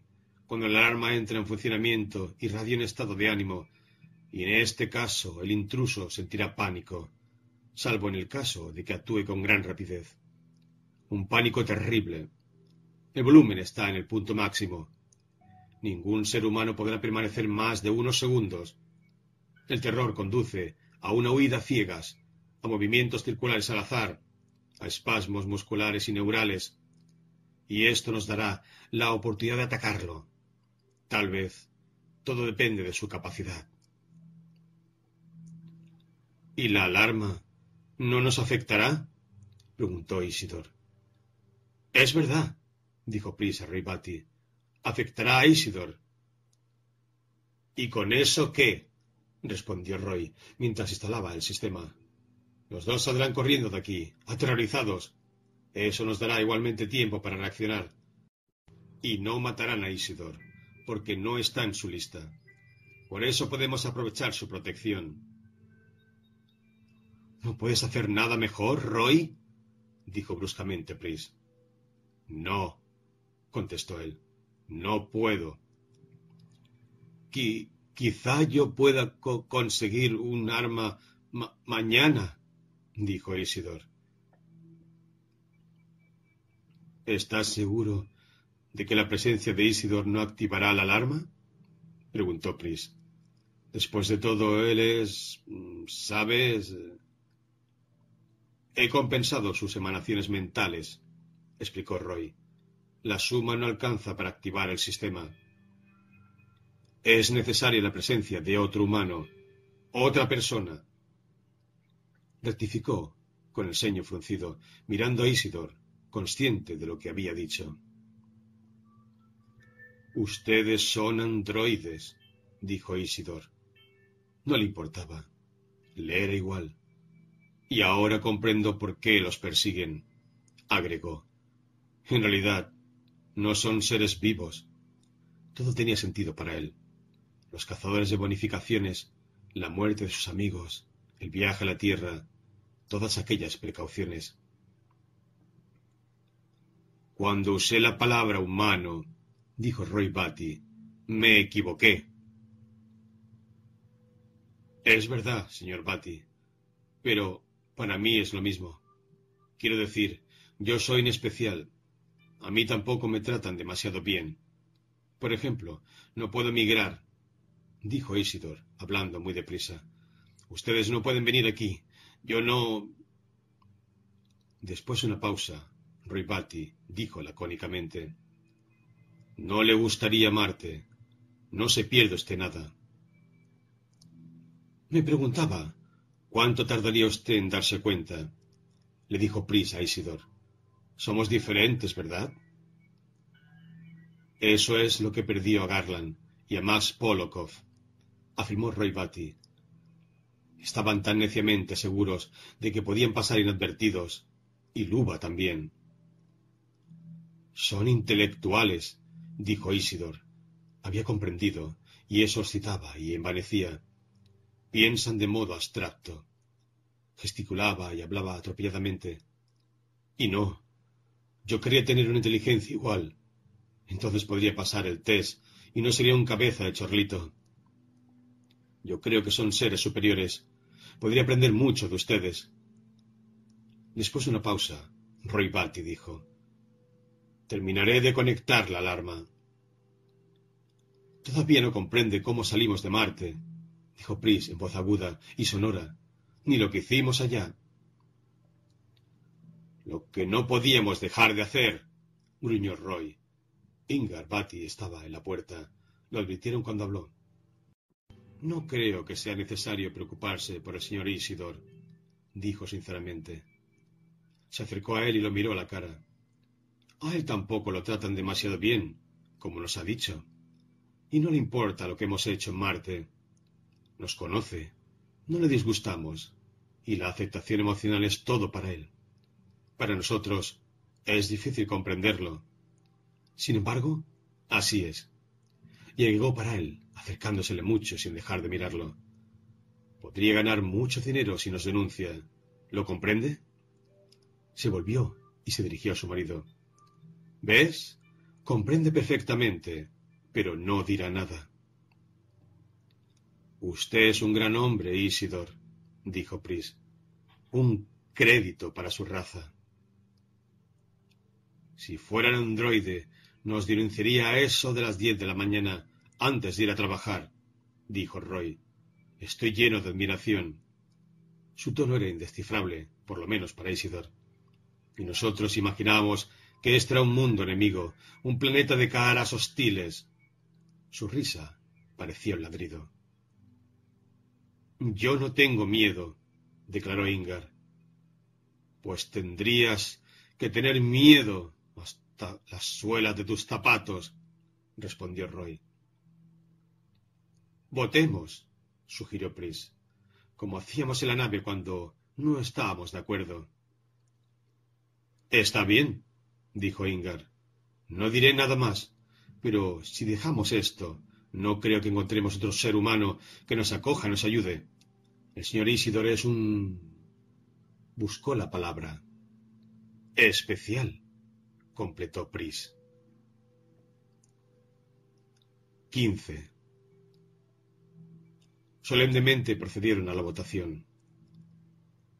Nos quedaremos aquí, afirmó Ingar resueltamente. En este apartamento, en este edificio. Yo voto porque matemos al señor Isidor y nos vayamos a otro lugar, dijo Roy Batty. Su mujer, él mismo y John Isidor miraron tensos a Pris. Yo voto porque nos quedemos, dijo en voz baja. Creo que el valor de JR para nosotros supera el peligro de que sepa la verdad. Es evidente que no podemos vivir entre los humanos sin ser descubiertos. Eso fue lo que terminó con Polokov, con Garland, Luba, Anders, con todos. Tal vez ellos hicieron lo mismo que nosotros, sugirió Roy Batty. Confiar en algún ser humano que les parecía diferente. O, como has dicho tú, especial. No podemos saberlo, respondió Ingar. Eso es solo una conjetura. Yo creo que ellos andaban por ahí. Hizo un gesto. O cantaban en un escenario, como Luba. Nosotros confiamos. Te diré en qué cosa confiamos y nos traiciona Roy. En nuestra maldita inteligencia superior. Mira a su marido. Sus senos altos y pequeños subían y bajaban con rapidez. Somos tan inteligentes. Maldito sea, Roy. Tú estás cometiendo el mismo error. Creo que Irm tiene razón, dijo Pris. De modo que confiaremos nuestras vidas a un infradotado. Roy no terminó la frase y luego cedió. Estoy cansado. Ha sido un largo viaje, Isidor, dijo sencillamente, y no hemos estado mucho tiempo aquí, infortunadamente. Espero contribuir a que vuestra estancia en la tierra sea agradable, dijo Isidor, feliz. Estaba seguro de poder. Además, le parecía algo espléndido, la culminación de toda su vida y de la nueva autoridad que había asumido ese mismo día en su trabajo ante el videófono. Apenas concluidas sus tareas de esa tarde, Rick Decar voló al mercado de animales las tiendas de los grandes vendedores de animales, con sus enormes escaparates y sus fantásticos letreros, ocupaban varias manzanas. La novedosa y horrible depresión que había sufrido antes, temprano, no se había disipado aún. Pero ver los animales y tratar con los vendedores podía perforar esa depresión. Era en ella una falla que le permitiría asirla y exorcizarla. En otros tiempos, ver animales enterarse de las costosas ventas le había sido de gran ayuda. Quizá también ocurriera ahora. Sí, señor, dijo un joven vendedor, elegantemente vestido, mientras Rick miraba los animales expuestos con una especie de manso asombro. ¿Ha visto algo que le agrade? Muchos me agradan, respondió Rick. Lo que me preocupa es el precio. Usted puede elegir la forma de compra, dijo el vendedor. Me indica qué quiere llevarse a casa y cómo quiere pagar. Yo le llevaré la propuesta al gerente de ventas y haré que la apruebe. Tengo tres mil en efectivo. Al final de la jornada, el departamento le había pagado su bonificación. ¿Cuánto vale esa familia de conejos? Señor, si usted puede hacer un pago inicial de tres mil, puede también ser propietario de algo bastante mejor que un par de conejos, ¿Qué le parece una cabra? Nunca me han gustado mucho las cabras. ¿Puedo preguntarle si esto significa para usted un nuevo punto de vista en materia de precios? Bueno, normalmente no poseo tres mil dólares, respondió Rick. Eso es lo que pensé, señor, cuando usted habló de conejos. Lo malo es que todo el mundo tiene un conejo, y me gustaría que ascendiese usted a, a la clase de los poseedores de cabras, como considero justo. Con franqueza, usted me parece aún mucho más que un poseedor de cabras. ¿Qué ventajas tiene una cabra? El vendedor de animales dijo, La ventaja específica de una cabra es que se le puede enseñar a embestir a cualquier persona que intente robarla. Salvo que le disparen un hipnodardo y los ladrones desciendan por la escalinata de un coche aéreo suspendido. El vendedor, impertérrito, continuó. La cabra es leal, posee un alma libre que ninguna cárcel puede contener. Y hay además otra ventaja que quizá no recuerde usted. Con frecuencia, cuando se hace una inversión en un animal, se descubre cualquier mañana que ha comido algo radiactivo y ha muerto. A una cabra no le afectan los alimentos cuasi contaminados. Puede comer eclécticamente, incluso cosas que matarían a una vaca o un caballo, y más específicamente, a un gato. Consideramos que, puesto que se trata de una inversión a largo plazo, una cabra, y en particular una hembra, ofrece ventajas incomparables a todo propietario de animales verdaderamente serio. ¿Es una hembra? Rick había visto una gran cabra negra en el centro de su jaula. Se dirigió hacia ella, seguido por el vendedor. Sí, es una hembra, una cabra negra, rubia, muy grande, como puede ver. Es una verdadera competidora en el mercado de este año, señor y la tenemos en oferta a un precio muy atractivo y muy, muy bajo. Rick extrajo su arrugado ejemplar de Sydney y buscó el precio de la lista de la cabra rubia negra. ¿Pagará usted en efectivo? preguntó el vendedor. ¿O entrega como parte de pago un animal usado? Efectivo, respondió Rick.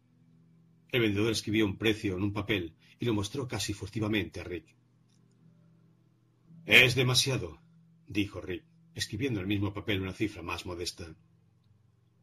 No podríamos vender una cabra por ese precio, protestó el vendedor mientras escribía otra cifra. Esta cabra no tiene todavía un año. Su expectativa de vida es muy elevada. Le mostró la cantidad a Rick.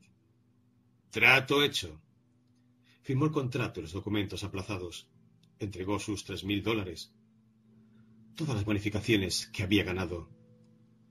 Como aporte inicial, y se encontró junto a su coche aéreo mientras los empleados de la tienda cargaban a bordo una gran cesta con la cabra. Ahora soy dueño de un animal, se dijo, un animal vivo, no eléctrico, por segunda vez en mi vida. Le estremecía el gasto, la deuda sumida, pero tenía que hacerlo, se dijo. La experiencia con Phil Reich. Debo recuperar mi confianza, mi fe en mí mismo y en mi capacidad. De lo contrario, no podré conservar mi trabajo. Con manos temblorosas elevó su coche al cielo y se dirigió a su casa.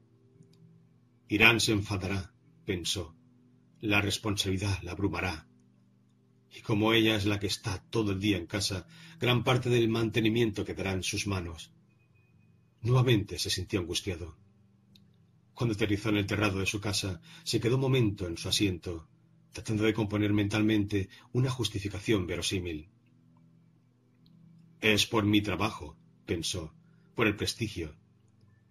No podíamos seguir con esa oveja eléctrica. Minaba mi moral. Quizá pueda decirle eso a Irán. Descendió con esfuerzo, jadeando, bajo la cesta del asiento trasero al suelo. La cabra se movió y los miró con ojos brillantes. Pero no emitió sonido alguno. Riff fue a su apartamento y siguió el familiar camino por los pasillos hasta su puerta. Hola, dijo Irán, atareada con la cena desde la cocina. ¿Por qué llegas tan tarde? Ven al terrado, le dijo. Quiero mostrarte una cosa. Has comprado un animal. Irán se quitó el delantal, alisó su cabello en un gesto maquinal y salió con él. Ambos caminaban con pasos largos y alegres. Deberías haberme llevado a comprarlo contigo, susurró. Tengo derecho a participar en la decisión. Es la compra más grande que nunca. Quería darte una sorpresa, respondió Rick. ¿Has ganado alguna bonificación? dijo ella. Sí, he retirado tres andrillos. Entraron en el ascensor y se acercaron un poco a Dios. Tenía necesidad de comprar esto, explicó. Hoy hubo algo que no marchó bien. Me refiero al retiro de los andrillos. Y no podré continuar si no tengo un animal. El ascensor llegó al terrado y entonces guió a su mujer en la oscuridad de la noche hacia la pequeña dehesa. Encendió las luces que mantenían todos los ocupantes del edificio en comunidad y silenciosamente señaló a la cabra mientras espiaba su reacción. Oh, Dios mío, dijo suavemente Irán. Avanzó hacia la cesta, miró el interior y luego giró en torno para ver la cabra desde todos los ángulos. ¿Es real? preguntó. ¿No es falsa? Absolutamente real, respondió él, si no me han engañado. Pero eso no solía suceder. La multa por falsificación era enorme, dos veces y media el valor total del animal auténtico. No, no me han engañado. Es una cabra, dijo Irán, una cabra rubia negra. Y es hembra, observó Rick. De modo que más adelante podremos cruzarla, tendremos leche y con ella haremos queso. ¿No podemos sacarla? ¿Ponerla junto a la oveja? Tiene que estar atada, al menos por unos días. Irán dijo, en voz baja y extraña, Mi vida es amor y placer. Es una canción vieja, muy vieja, de Joseph Strauss. ¿Recuerdas? La primera vez que nos encontramos. Le puso delicadamente una mano en el hombro, se apretó contra él y lo besó. Mucho amor y placer. Gracias, respondió Rick, abrazándola. Bajemos a agradecerle a Mercer. Luego volveremos y le pondremos un nombre. Tiene que tener un nombre. Y quizá puedas encontrar una soga para atarla. Bill Barbour, el vecino, que estaba atendiendo y peinando su yegua Judy, les dijo Es hermosa esa cabra, Decar. Buenas noches, señora Decar. Felicitaciones. Quizá tenga cabritos y cambiaría mi potrillo por un par de cabritos. Gracias, contestó Rick. Siguió Irán hacia el ascensor. ¿Sirve esto para curar tu depresión? preguntó. Cura la mía. Naturalmente, ahora podemos reconocer que la abeja es falsa. No es indispensable, observó él, cautelosamente. Pero, ¿podemos? insistió Irán. Ahora no tenemos nada que ocultar. Lo que siempre hemos querido se ha hecho realidad. Es un sueño. Una vez más, se irguió en puntas de pie y lo besó. Su respiración ansiosa le cochilleaba en el cuello. Luego oprimió el botón del ascensor. Rick sintió una especie de advertencia. Algo le hizo decir. No bajemos todavía. Quedémonos con la cabra. Podemos sentarnos y mirarla y quizá darle algo de comer. Me dieron un saco de avena para comenzar, y deberíamos leer el manual de cuidado de las cabras. Lo incluyeron sin cargo. Podríamos llamarla Eufemia. El ascensor había llegado. Irán entró en él. Espera, Irán, dijo Rick. Sería inmoral no fundirse con Mercer en acto de gratitud, dijo Irán. Hoy cogí las asas de la caja y vencí un poco mi depresión, un poco, no como ahora, pero de cualquier modo recibí una pedrada, aquí. Alzó la muñeca y mostró a Rick un pequeño moretón oscuro. Y recuerdo que pensé en cuánto mejor estamos cuando nos fundimos con Mercer. A pesar del dolor, duele físicamente, pero estamos espiritualmente juntos. Sentía a todos los demás que en todo el mundo se fundían en ese momento. Le tuvo abierta la puerta del ascensor. Ven, Rick. Será solo un momento. Casi nunca te fundes. Y hoy querría que transmitieras a todos los demás el ánimo en que te encuentras. Es algo que les debes. Sería inmoral que te lo guardaras para ti. Tenía razón, por supuesto. De modo que entró en el ascensor y ambos fueron a su piso. En el living, Irán encendió la caja de empatía, con el rostro animado por una alegría creciente, como una luna nueva. Quiero que todos lo sepan, dijo. Una vez me ocurrió. Me fundí y alguien acababa de adquirir un animal. Y otro día. Sus rasgos oscurecieron por un instante. El placer se había disipado. Sentí una persona cuyo animal había muerto. Otros tenían alegrías que compartir. Yo no tenía ninguna, como sabes, pero eso reanimó a esa persona. Uno puede llegar hasta un suicida en potencia. Lo que uno tiene, lo que uno siente, puede. Ellos recibirán nuestra alegría, replicó Rick, pero nosotros cambiaremos lo que sentimos por lo que ellos sienten y la perderemos. La pantalla de la caja de empatía mostraba una corriente de vivos colores sin forma. Conteniendo la respiración, Irán cogió con fuerza las asas. No perderemos realmente lo que sentimos si lo tenemos claramente en el espíritu. Nunca has sentido del todo la fusión, ¿verdad, Rick? Supongo que no, contestó. Pero por primera vez comprendía el bien que la gente como Irán recibía del mercerismo. Probablemente su experiencia con el cazador de bonificaciones Phil Resch había alterado alguna diminuta sinapsis de su cerebro, había cerrado una conexión neural y abierto otra. Tal vez esto había iniciado una reacción en cadena.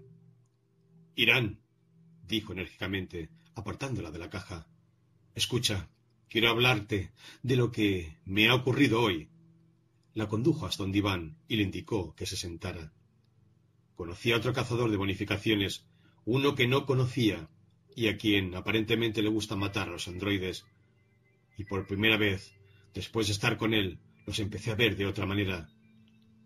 Quiero decir que yo antes los veía como él. Me hice el test, una pregunta, y pude verificar que he empezado a empatizar con los androides. ¿Comprendes lo que esto significa? Tú misma lo dijiste esta mañana esos pobres andrillos. Así que sabes de qué estoy hablando, y por eso compré la cabra. Jamás lo había sentido antes. Podría ser una depresión como las tuyas. Ahora comprendo cómo sufres cuando estás deprimida. Yo pensaba que te gustaba sentirte así, y que siempre podías salir de la depresión, al menos con ayuda del órgano de ánimos. Pero cuando la depresión es muy profunda, no te importa. Sientes apatía, porque has perdido toda sensación de valor. Y no te importa sentirte mejor porque si no tienes valor. ¿Y tu trabajo? La dureza del tono de Irán hizo parpadear a Rick. ¿Tu trabajo? ¿De cuántos son las cuotas mensuales? Pensativo, Rick sacó el contrato que había firmado y lo alcanzó. ¿Tanto? Dios mío. El interés, dijo ella. Solo el interés. Y lo hiciste porque estabas deprimido, no por darme una sorpresa, como me habías dicho. Le devolvió el contrato. Está bien. No importa. De todos modos, estoy contenta. Me encanta la cabra, pero será una carga pesada. Se había puesto triste. Podría pasar a otro despacho, dijo Rick. El departamento se ocupa de unas diez actividades diferentes. Puedo pedir que me transfieran a robos de animales. Pero el dinero de las bonificaciones lo necesitamos. De lo contrario, se llevarán la cabra. Llevaré el contrato de treinta y seis meses a cuarenta y ocho. Cogió un bolígrafo e hizo un rápido cálculo en el dorso del contrato. Así, solo tendremos cincuenta y dos con cincuenta dólares menos por mes. Sonó el videófono. Si no hubiésemos quedado en el terrado con la cabra, no habríamos recibido esta llamada. Irán se dirigió al videófono. ¿De qué tienes miedo? Todavía no vendrán a llevarse la cabra. Cogió el receptor. Es el departamento. Diles que no he llegado. Rick se dirigió al dormitorio. ¿Hola? dijo Irán. Rick estaba pensando en los tres androides que debería estar persiguiendo en ese momento, en lugar de haber vuelto a casa. En la pantalla se había formado el rostro de Harry Bryan, de modo que era muy tarde para alejarse. Se acercó con los músculos de las piernas rígidos. Sí, está aquí, decía Irán. Nos hemos comprado una cabra. ¿Cuándo vendrá a verla, señor Bryan? Después de una pausa, le entregó el receptor a Rick. Tiene algo urgente que decirte. Luego retornó a la caja de empatía. Se sentó ante ella y nuevamente aferró las asas gemelas. Inmediatamente se concentró. Rick, con el receptor a la mano, sintió el alejamiento mental de Irán y su propia soledad. ¿Hola? dijo. Tenemos la pista de dos de los androides, informó Harry Bryan. Llamamos desde el despacho. Rick podía ver el escritorio conocido, cubierto de documentos y papeles. Es evidente que sabían lo ocurrido. Abandonaron la dirección que Dave nos dio y ahora están en... Un momento. Brian buscó y encontró la dirección, mientras Rick automáticamente cogía el bolígrafo y el contrato de la cabra. Edificio Conap, 3967 C, dijo el inspector Bryan. Vaya ya tan pronto como pueda. Debemos suponer que conocían el retiro de Garland, Luz y Polokov. Por eso se han fugado ilegalmente. Ilegalmente, repitió Rick, para salvar sus vidas. Irá me contó que se ha comprado una cabra. ¿Fue hoy mismo? ¿Después del trabajo? Mientras regresaba a casa. Irá a verla apenas haya retirado a los androides restantes. Ah, acabo de hablar con Dave. Le hablé de las dificultades que había tenido usted. Le envía sus felicitaciones y le aconseja que sea más cuidadoso. Dice que los modelos Nexus 6 son más inteligentes de lo que había previsto. Apenas podía creer que usted hubiese despachado tres en un solo día. Tres son bastante por hoy. No puedo hacer más. Tengo que descansar. Mañana se habrán ido, señaló el inspector Bryan. Se marcharán de nuestra jurisdicción. No tan pronto. Vaya esta misma noche, antes de que se preparen, insistió Bryan. No esperarán que usted se mueva tan rápidamente. Me estarán esperando. ¿Tiene miedo? ¿Por qué Polokov? No tengo miedo, respondió Rick. Entonces, ¿qué ocurre? Está bien. Iré. Se dispuso a cortar la comunicación. Llámeme apenas tenga resultados. Estaré en mi despacho. Si los retiro, me compraré una oveja. Ya tiene una. Desde que lo conozco tiene una oveja. Es eléctrica, respondió Rick, y colgó. Esta vez será una verdadera, se dijo.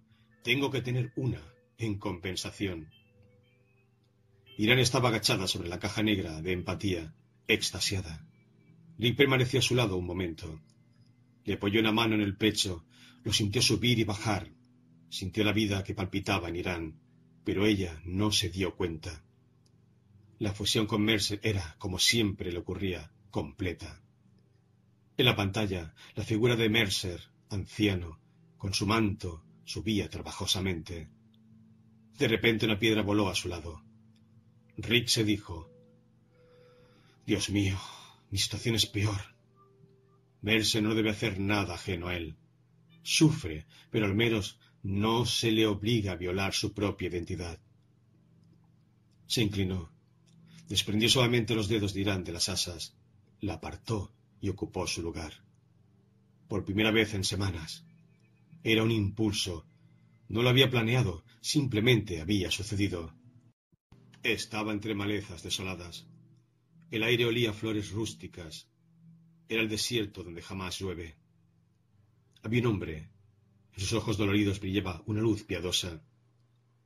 Mercer, dijo Rick. Soy tu amigo, dijo el anciano, pero debes continuar tu camino como si yo no existiera. ¿Puedes comprender? Abrió sus manos vacías. No, repuso Rick. No puedo comprender. Necesito ayuda. ¿Y cómo podré salvarte si no puedo salvarme? sonrió. ¿Ves? No hay salvación. Entonces, ¿para qué sirve todo? ¿Para qué estás tú?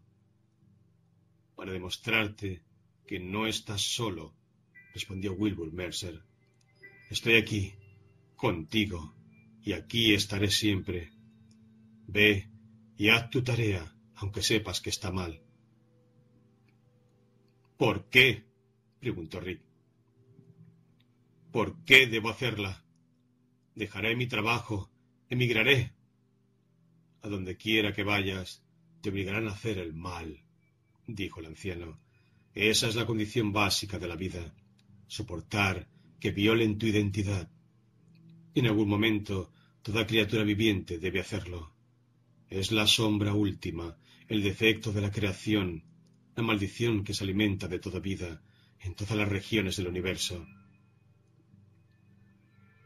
¿Eso es todo lo que puedes decirme? Una piedra silbó en el aire. Se inclinó, pero le golpeó el oído. Dejó escapar las ansas y nuevamente se encontró en el living de su casa, junto a su esposa y a la caja de empatía. Le dolía la cabeza por el golpe, se tocó la cara y vio que le caían grandes gotas brillantes de sangre. Irán, con un pañuelo, las enjugó. Creo que me alegro de que me hayas apartado. No puedo soportar las pedradas. Gracias por recibir el golpe en mi lugar. Me marcho, dijo Rick. ¿Un trabajo? Tres trabajos. Cogió el pañuelo de Irán y se dirigió a la puerta. Se sentía un mareado y con náuseas. Buena suerte, dijo Irán. No he recibido nada de esa caja. Mercer me habló, pero no me ayudó. No sabe más que yo. Es solamente un anciano que trepa por una cuesta hasta su muerte. ¿Y no es esa la revelación? Yo la conocía de antemano, dijo Rick, y abrió la puerta. Hasta luego. Salió y cerró. Conab 3967C, dijo para sus adentros, leyendo la anotación en el dorso del contrato. Es en los suburbios. Una zona prácticamente desierta. Buen lugar para esconderse, excepto por el alumbrado nocturno. Seguiré las luces, pensó un cazador fototrópico como la mariposa de la calavera. Y después, nunca más. Haré otra cosa. Me ganaré la vida de otra manera. Estos tres serán los últimos. Mercer tiene razón. Debo acabar con ellos. Solo que no sé si podré. Los androides juntos no son un problema moral, sino un problema práctico. Lo más probable es que no pueda retirarlos, aunque me lo proponga. Estoy demasiado fatigado y hoy han ocurrido muchas cosas. Quizá Mercer lo sabía. Tal vez pueda preverlo todo. Pero yo sé a quién pedir la ayuda. A quién me la ha ofrecido antes, aunque yo la haya rehusado. Llegó al terrado y un momento más tarde se encontraba en la cabina de su coche aéreo, a oscuras, marcando un número. Rosen Association, dijo una recepcionista. Rachel Rosen. ¿Cómo, señor? Quiero hablar con Rachel Rosen. ¿La señorita Rosen espera? Naturalmente, respondió. Esperó. Unos minutos después, el rostro pequeño y oscuro de Rachel Rosen aparecía en la pantalla. Hola, señor Decar. ¿Está ocupada ahora o podemos hablar? preguntó. Así como me dijo usted más temprano, no parecía el mismo día. Una generación debía haber nacido y declinado desde su conversación con ella, y todo el peso, toda la fatiga se habían concentrado en su cuerpo. Se sentía agotado. Quizá fuera a causa de la piedra. Con el pañuelo secó su oreja, que aún sangraba. Tiene un corte en la oreja, dijo Rachel. ¡Qué vergüenza! ¿Creía verdaderamente que no la llamaría, como me dijo? Le dije que sin mí, alguno de los Nexus 6 se le anticiparía. Pues estaba equivocada. Sin embargo, me llama. ¿Quiere que vaya a San Francisco? Esta misma noche. Oh, es demasiado tarde. Iré mañana. Es un viaje de una hora. Me han ordenado que los ataque esta noche. Hizo una pausa. De los ocho quedan tres. Tiene aspecto de haberlo pasado muy mal. Si no viene esta noche, dijo Rick, iré solo y no podré retirarlos. Me acabo de comprar una cabra, agregó, con las bonificaciones por los tres de hoy. Oh, los seres humanos, rió irónicamente Rachel. Las cabras huelen mal. Los chivos solamente. Lo leí en el manual de instrucciones. Está demasiado cansado, observó Rachel. Parece ofuscado. ¿No es una locura que ataque a otros tres Nexus 6 el mismo día? Nadie ha retirado seis androides en un día. Franklin Powers, respondió Rick. Hace más o menos un año, en Chicago, y fueron siete. La variedad Macmillan Y4, obsoleta, recordó Rachel. Esto es otra cosa. No puedo, Rick. Ni siquiera he cenado. Te necesito, dijo él. Si no vienes, pensó, voy a morir. Lo sé. Mercer lo sabía. Ella también lo sabe y es perder el tiempo pedirle nada a un androide. Nada hay que pueda ser conmovido en su interior. Lo siento, Rick, pero esta noche no. Tiene que ser mañana. Venganza de androide. ¿Por qué? Porque te sorprendí con el test de Voice Camp. ¿Crees eso? ¿De verdad? Rachel tenía los ojos muy abiertos. Adiós, dijo Rick y se dispuso a colgar. Oye, dijo Rachel rápidamente, no estás usando tu cabeza. ¿Piensas eso porque el modelo Nexus 6 es más inteligente que los seres humanos? No, de verdad, no entiendo, suspiró Rachel. Estoy segura de que no quieres hacer ese trabajo esta noche, o tal vez nunca. ¿Quieres que te ayude a retirar a los tres restantes? ¿O que te convenza de no intentarlo? Ven, ocuparé una habitación en un hotel. ¿Por qué? Por algo que he oído decir hoy, respondió Rick en voz grave, acerca de las relaciones entre hombres humanos y mujeres androides.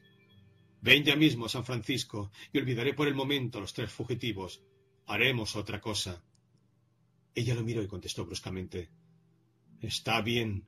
¿Dónde te encuentro? En el St. Francis. Es el único hotel decente que hay a mitad de camino en la zona de la bahía. No hagas nada hasta que llegue. Solo ver al amigo Buster en la televisión, en la habitación. Su artista invitada en los últimos tres días ha sido Amanda Werner. Me gusta. Podría mirarla toda la vida. Sus senos sonríen. Colgó y permaneció inmóvil un momento, con la mente en blanco. Por fin sintió frío. Puso el coche en marcha y voló hacia la parte baja de San Francisco, hacia el Saint Francis. 16. En la enorme y suntuosa habitación del hotel, Rick leía las copias al carbón con los informes acerca de los androides Roy e Inger Batty. Esta vez disponía de fotos telescópicas, borrosas copias en 3D, en color, que apenas permitían ver los detalles. La mujer parecía atractiva. Ribati era otra cosa, peor. Había sido farmacéutico en Marte, leyó, o al menos había usado esa cobertura. Probablemente era, en realidad, un trabajador manual, un campesino, con aspiraciones de algo mejor. ¿Sueñan los androides? se preguntó Rick. Era evidente. Por eso, de vez en cuando, mataban a sus amos y venían a la tierra. A vivir una vida mejor, sin servidumbre, como Luba Luft, a cantar Don Giovanni y Lenoche, en lugar de labrar un campo árido y sembrado de rocas en un mundo colonia básicamente inhabitable. El informe agregaba, Roy Batty tiene un aire agresivo y decidido de autoridad ersatz Dotado de preocupaciones místicas, este androide indujo al grupo a intentar la fuga, apoyando ideológicamente su propuesta con una presuntuosa ficción acerca del carácter sagrado de la supuesta vida de los androides. Además, robó diversos psicofármacos y experimentó con ellos. Fue sorprendido y argumentó que esperaba obtener en los androides una experiencia de grupo similar a la del mercerismo que, según declaró, seguía siendo imposible para ellos. La descripción era patética. Un androide frío, duro, aspiraba a una experiencia que le resultaba inasequible a causa de un defecto deliberadamente incluido en su diseño. Sin embargo, Roy Batty no logró preocuparlo mucho. Según las notas de Dave, tenía cierta cualidad repulsiva. Batty había tratado de lograr la fusión. Como no pudo, organizó la matanza de varios seres humanos y la fuga a la Tierra. Y ahora, hoy mismo, había logrado como resultado que el del grupo original de ocho solo quedaran tres. Y estos, los miembros principales del grupo ilegal, también estaban condenados. Si él fracasaba, alguien lo lograría. El tiempo y la marea, se dijo Rick. El ciclo de la vida y al final, el último crepúsculo antes del silencio de la muerte. Un microuniverso completo. La puerta de la habitación se abrió violentamente. ¡Qué vuelo! dijo Rachel Rosen, sin aliento. Vestía un largo abrigo sedoso y sostén y shorts de la misma tela. Traía su enorme bolso de piel, semejante al del cartero, y una bolsa de papel. Esta habitación es hermosa, miró su reloj. Menos de una hora. He venido deprisa. Le di la bolsa a Rick. He traído una botella. Bourbon. El peor de los ocho está vivo. El que los organizó. Y alcanzó el informe sobre Roy Batty. Rachel dejó la bolsa en el suelo y cogió el folio. ¿Lo has localizado? preguntó, después de leer. Tengo la dirección de un edificio en los suburbios. Es un lugar donde solo puede haber algún especial deteriorado, un cabeza de chorlito, viviendo su versión de la vida. ¿Y los demás? Son dos mujeres. Le dio los informes, uno acerca de Ingar Betty y otro que se refería a un androide femenino llamado Pris Strayton. Oh, dijo Rachel al mirar el último. Arrojó lejos los folios, fue hasta la ventana y contempló el panorama de San Francisco. Pienso que ella podría derrotarte. O tal vez no. Tal vez no te importe. Estaba pálida y su voz temblaba. De repente parecía curiosamente insegura. ¿Qué quieres decir exactamente? Recogió las copias y las estudió. Se preguntaba qué la habría turbado. Abramos el whisky. Rachel fue con la bolsa de papel al cuarto de baño y regresó con dos vasos.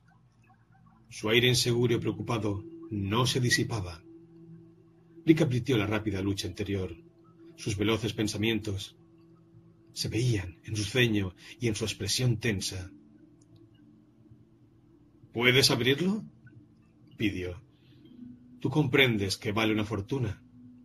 No es sintético, es auténtico, de antes de la guerra. Rick cogió la botella, la abrió y sirvió el bourbon. Dime qué te preocupa. Rachel lo encaró con aire desafiante. Dime tú qué vamos a hacer en lugar de preocuparnos por esos tres Nexus 6. Se quitó el abrigo y lo llevó hasta el armario para colgarlo de una percha. Rick tuvo así la primera oportunidad de contemplarla detenidamente. Las proporciones de Rachel eran extrañas. La pesada mata de pelo negro parecía agrandar su cabeza. Sus senos pequeños daban a su cuerpo un aspecto desgarbado y casi infantil. Los grandes ojos, las largas pestañas eran, sin embargo, de mujer adulta. Allí, terminaba la adolescencia. Rachel se paraba levemente sobre la punta de los pies, y sus brazos colgaban apenas doblados en la articulación. La actitud de un cazador alerta, quizás un cro-mañón. La raza de los cazadores esbeltos, pensó. Ni el menor exceso, vientre liso, trasero pequeño, senos aún más exiguos. El tipo céltico, anacrónico y atractivo. Debajo de sus shorts, las piernas delgadas tenían un carácter neutro, asexuado, sin demasiadas curvas. Y sin embargo, la impresión total era de belleza. Eso sí, la de una muchacha, no la de una mujer, excepto por la mirada aguda e inquieta. Bebió un sorbo. El sabor y olor, fuertes, autoritarios, poderosos, se le habían tornado poco familiares y tragó con dificultad. En contraste, Rachel apuró tranquilamente su bourbon. Ahora, sentada en la cama, alisaba el cobertor, ausente. Su expresión era melancólica. Rick dejó su vaso en una mesilla y se sentó a su lado. La cama cedió bajo su peso y Rachel cambió de posición. ¿Qué es? preguntó él. Se apoderó de su mano. Estaba fría, levemente húmeda. ¿Qué te ha turbado? Esa última Nexus 6, respondió Rachel con cierto esfuerzo. Es el mismo tipo que yo. Cogió una hebra suelta del cobertor y empezó a formar una bolita. ¿No leíste la descripción? Podría ser la mía. Tal vez vista y se peine de otra manera, hasta puede que lleve una peluca. Pero cuando la veas comprenderás lo que te digo. Se rió sardónicamente. Menos mal que la asociación explicó que soy un androide. De otro modo, te enfurecerías al ver a Pris Strayton, o creerías que soy yo. ¿Y por qué eso te molesta tanto? Dios, estaré contigo cuando la retires. Tal vez no. Quizá no la encuentre. Conozco la psicología de los Nexus 6, explicó Rachel. Por eso puedo ayudarte. Los últimos tres están juntos. Las dos mujeres rodean a ese androide trastornado que se hace llamar Roy Batty y que prepara la defensa definitiva.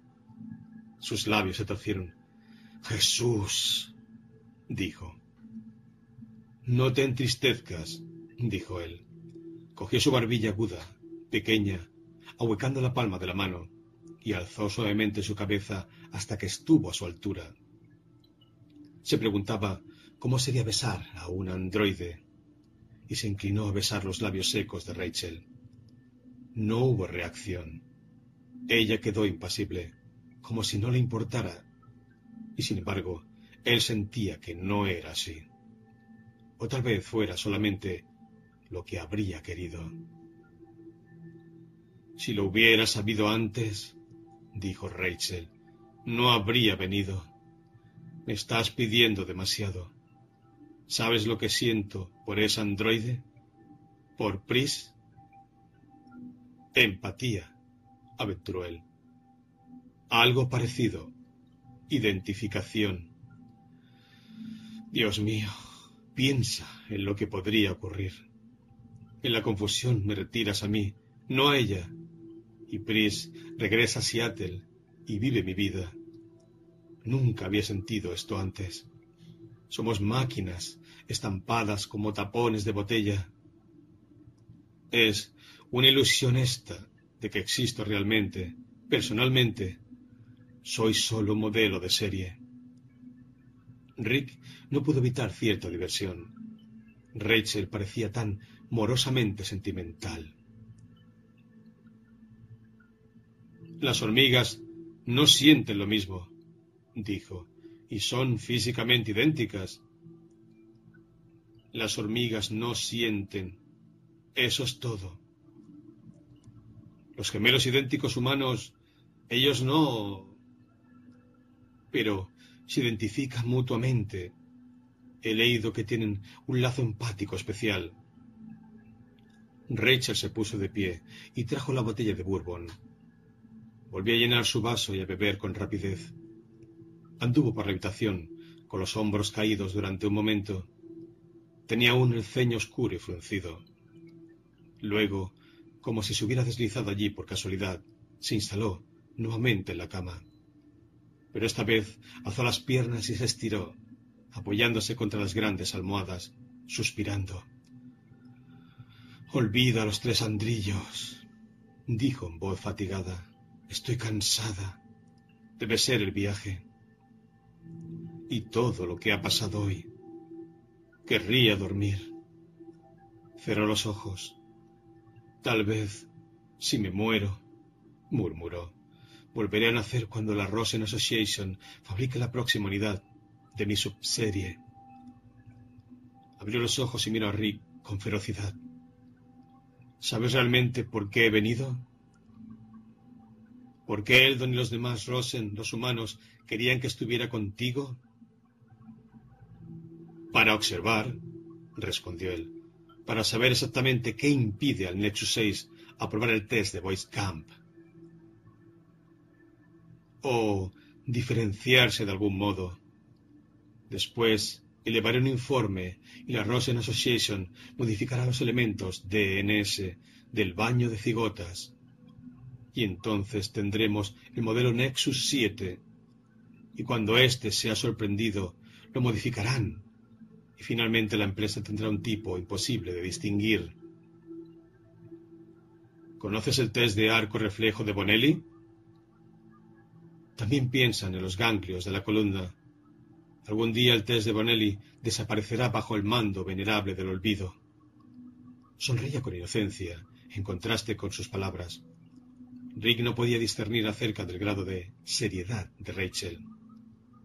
El tema tenía suficiente importancia para hacer temblar al mundo, pero ella lo trataba alegremente. Tal vez una característica androide, una carencia emocional, falta de sentimientos acerca del significado de lo que decía. Solo definiciones huecas, formales, intelectuales, de cada término. Además, Rachel había empezado el contraataque. Había pasado imperceptiblemente de quejarse de su condición hacia herir a Rick por la propia. Vete al diablo, respondió él. Rachel se echó a reír. Estoy ebria. No puedo acompañarte. Si te vas. Hizo un gesto de despedida. Me quedaré a dormir y luego me contarás qué ha ocurrido. No habrá ningún luego. Bati me vencerá. No te puedo ayudar porque he bebido demasiado. De todos modos, ya conoces la verdad, la dura, irregular, y resbalosa superficie de la realidad. Yo soy solamente una observadora y no intervendré para salvarte. No me importa que ganes tú o Roy Batty. Quiero estar yo misma a salvo. Abrió mucho los ojos. Dios mío, siento empatía por mí misma y no quiero ir a ese derruido edificio suburbano. Se estiró y cogió un botón de la camisa de Rick. Luego, con lentos y fáciles movimientos giratorios, empezó a desabotonarle la camisa. No me atrevo. Los androides no sienten la menor lealtad recíproca. Y esa maldita Pris Strayton me destruirá y ocupará mi lugar, ¿sabes? Quítate la chaqueta. ¿Para qué? Para acostarte conmigo, respondió Rachel. Me he comprado una cabra rubia negra, dijo. Debo retirar a esos tres andrillos para terminar mi tarea y volver a casa con mi esposa. Se puso de pie y dio la vuelta a la cama hasta la botella de Bourbon. Se sirvió cuidadosamente un segundo vaso. Sus manos apenas temblaban, observó. Probablemente por la fatiga. Los dos estamos cansados demasiado para cazar a tres androides dirigidos por el más temible. En ese instante comprendió que tiene un miedo manifiesto e invencible al androide principal. Todo dependía de Patty. Todo había dependido de él desde el comienzo. Hasta ese momento solamente había encontrado y retirado a sus reemplazantes. Faltaba el propio Bati. El miedo creció y lo rodeó por completo, ahora que le había permitido acercarse a su mente consciente. No puedo ir sin ti, dijo, ni siquiera salir de aquí. Polokov vino a enfrentarme. Garland en definitiva también. ¿Crees que Roy Batty vendrá? Rachel dejó en la mesilla su vaso vacío, se incorporó, buscó algo en su espalda y desprendió su sostén. Se lo quitó. No lograba mantenerse erguida, y eso le hacía sonreír. En mi bolso tengo un objeto que nuestra fábrica automática de Marte produce como un... hizo una mueca. Dispositivo, dispositivo de seguridad de emergencia cuando se abre la inspección de rutina de cada nuevo androide. Búscalo. Parece una ostra. Rick empezó a buscar en el bolso. Como cualquier chica buena, Rachel tenía toda clase de objetos inconcebibles y él revolvía interminablemente. Mientras tanto, ella se había sacudido las botas y corrido la cremallera de sus shorts. Ahora se balanceaba sobre un pie, recogía con el otro la prenda caída y la arrojaba al otro extremo de la habitación. Luego caía sobre la cama, rodaba en busca de su vaso, al que accidentalmente derribó sobre la alfombra. ¡Maldición! dijo, y una vez más se puso de pie sin mucha estabilidad. En bragas miraba a Rick, atareado con su bolso, y con cuidadosa deliberación abrió la cama, se metió dentro y se cubrió. ¿Es esto? Rick alzaba una esfera metálica con una palanquita. Eso provoca la catalepsia a los androides, dijo Rachel con los ojos cerrados. Durante unos segundos suspende la respiración. También la tuya, pero los humanos pueden funcionar sin respirar o transpirar unos minutos. En cambio, el nervio vago de un androide ya sé. El sistema nervioso autónomo de un androide no puede abrir y cerrar el paso con tanta flexibilidad como el nuestro.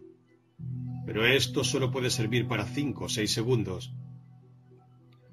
Bastante para salvarte la vida, murmuró Rachel, que se incorporó y se sentó en la cama.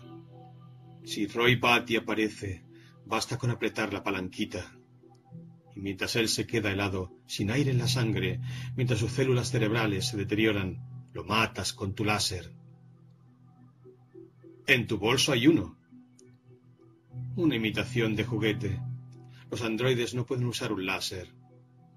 Rachel bostezó con los ojos nuevamente cerrados. Rick se acercó a la cama. Rachel se echó y se retorció hasta quedar boca abajo, con el rostro hundido en la blanca sábana bajera. Es una cama limpia, noble, virginal, dijo. Solo una niña limpia, noble, virginal, reflexionó. Los androides no pueden tener niños. Es una pérdida grave. Rick la desnudó del todo dejando expuestas sus nalgas claras y frescas. ¿Es una pérdida? replicó ella. No puedo saberlo. ¿Cómo es tener un hijo? ¿Y cómo es nacer? Nosotros no nacemos, no crecemos. En lugar de morir de vejez o de enfermedad, nos vamos desgastando. Como hormigas. Eso es lo que somos. No hablo de ti, sino de mí máquinas quitinosas, con reflejos, que no viven de verdad.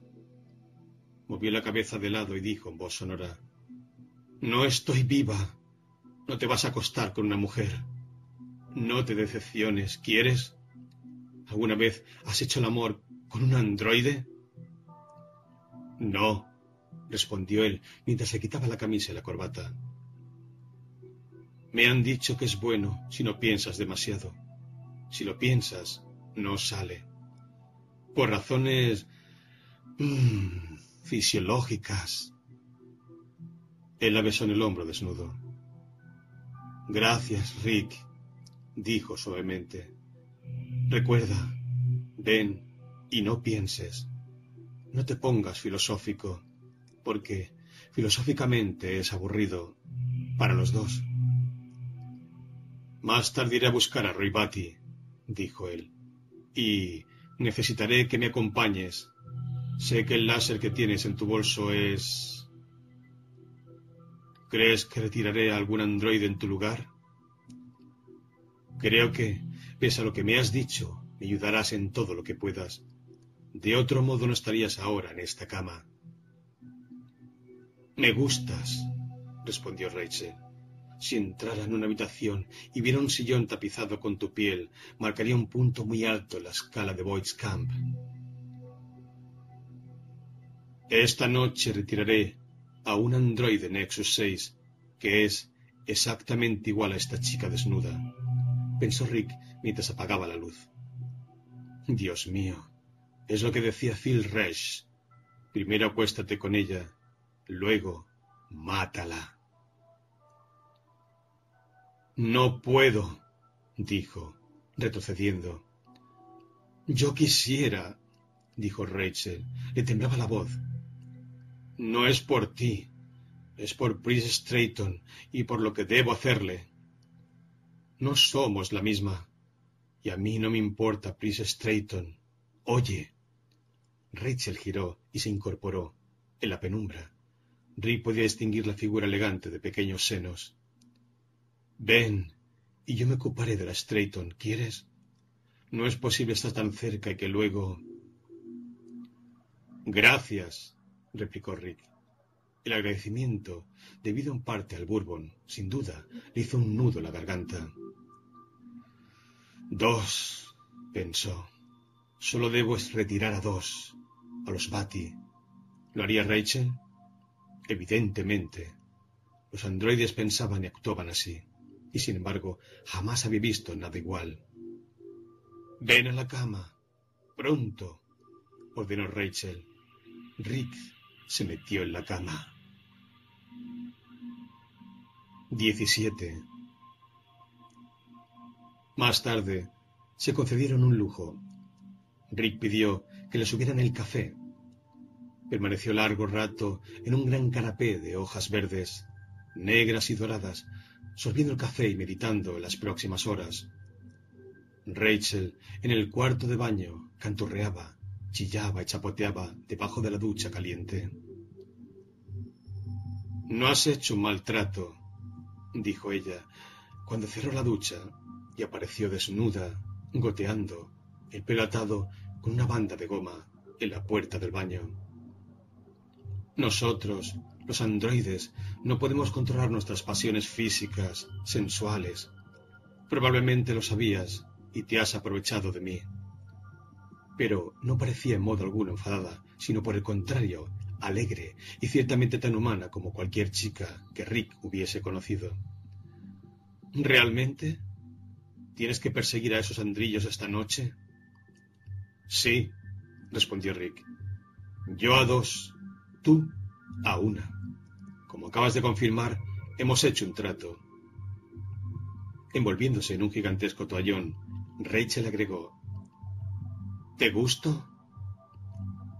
Sí. ¿Volverías a acostarte con un androide?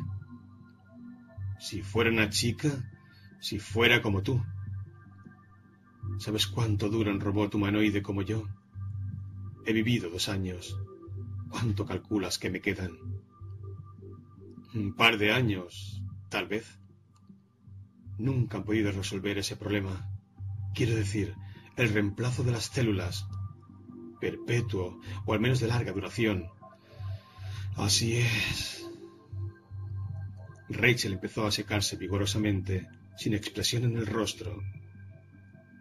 Lo siento, dijo Rick. Al diablo, exclamó Rachel.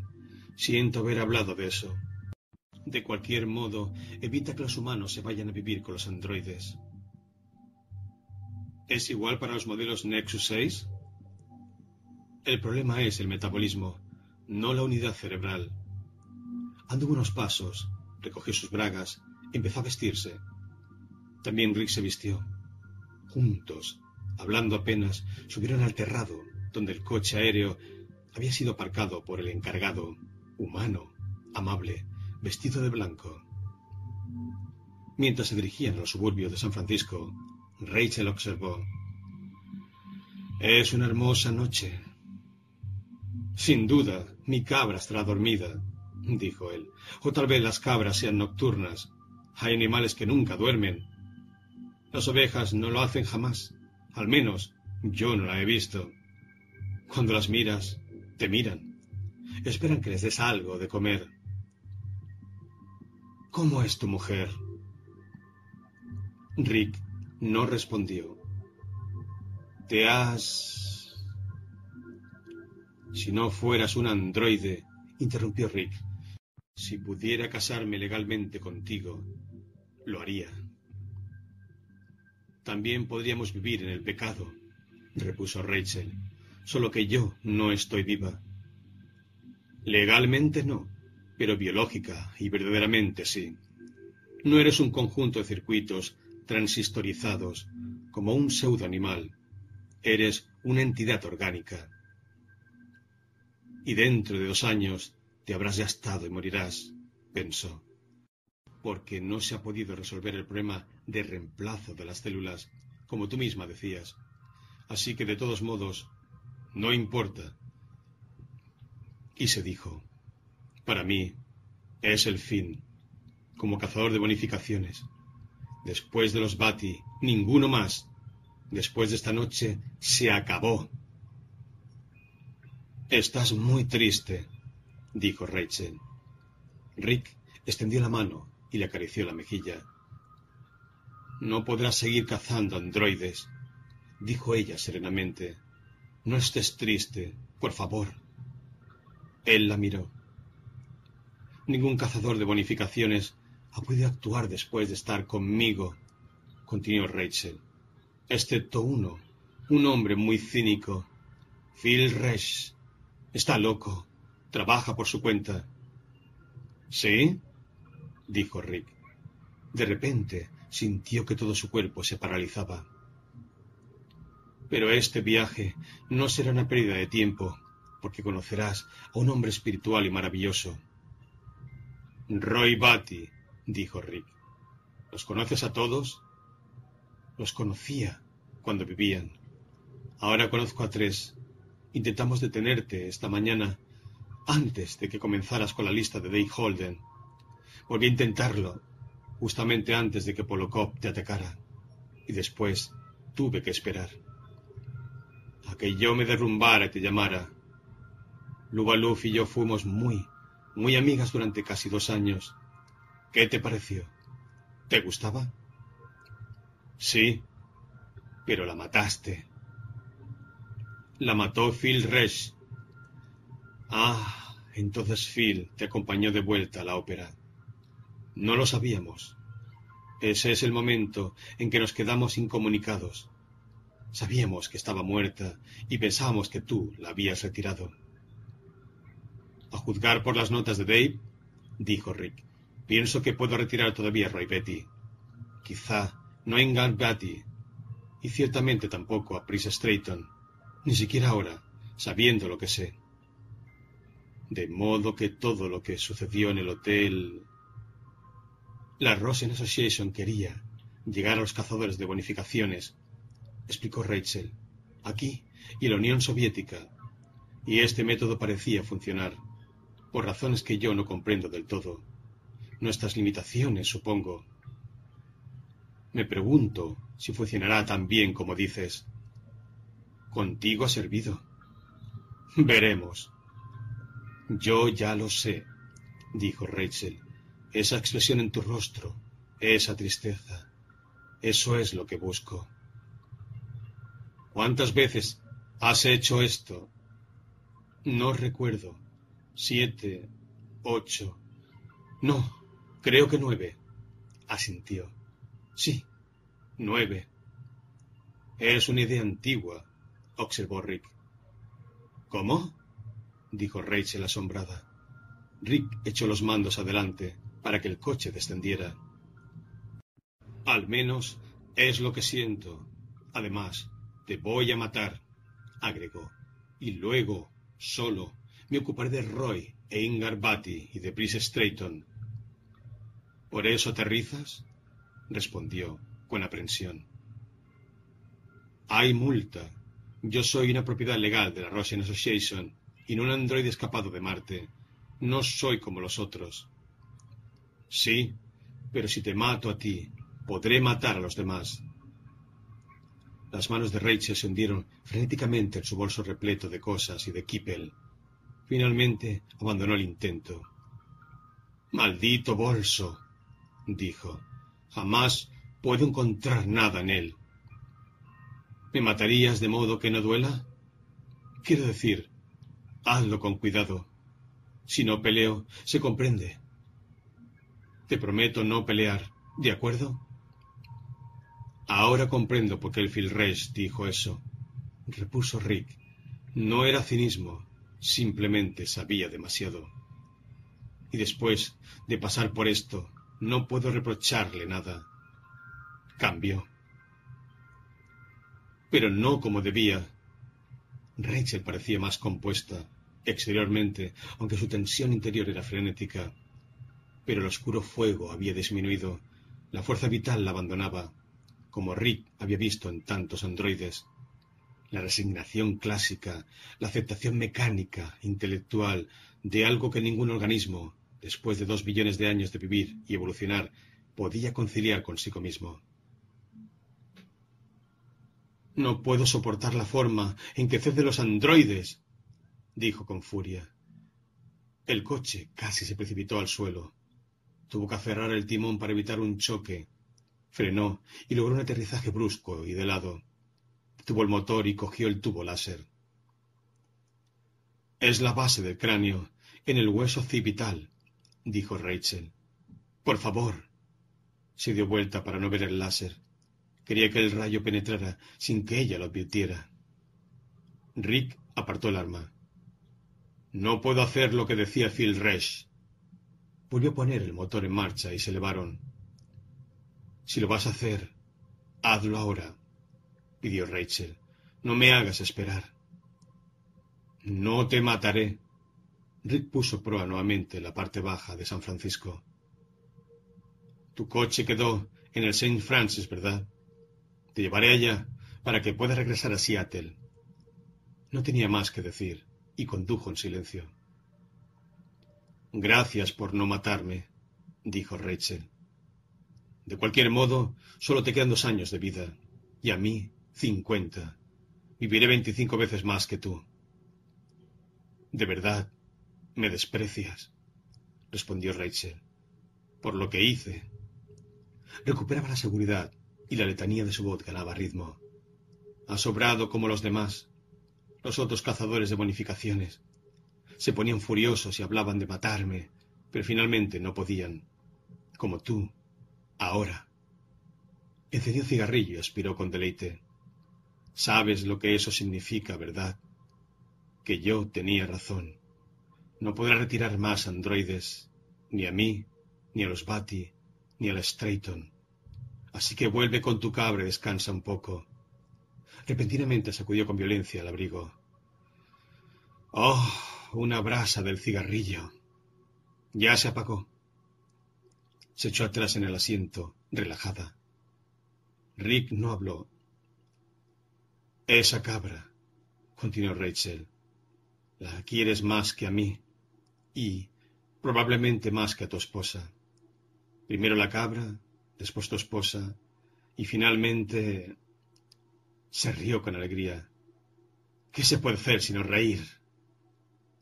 Él no respondió. Siguieron su camino en silencio un rato, y luego Rachel buscó y halló la radio y la encendió. Apaga, dijo Rick. ¿Al amigo Buster y sus amigos amistosos? ¿Amanda Werner y a Oscar Scruggs?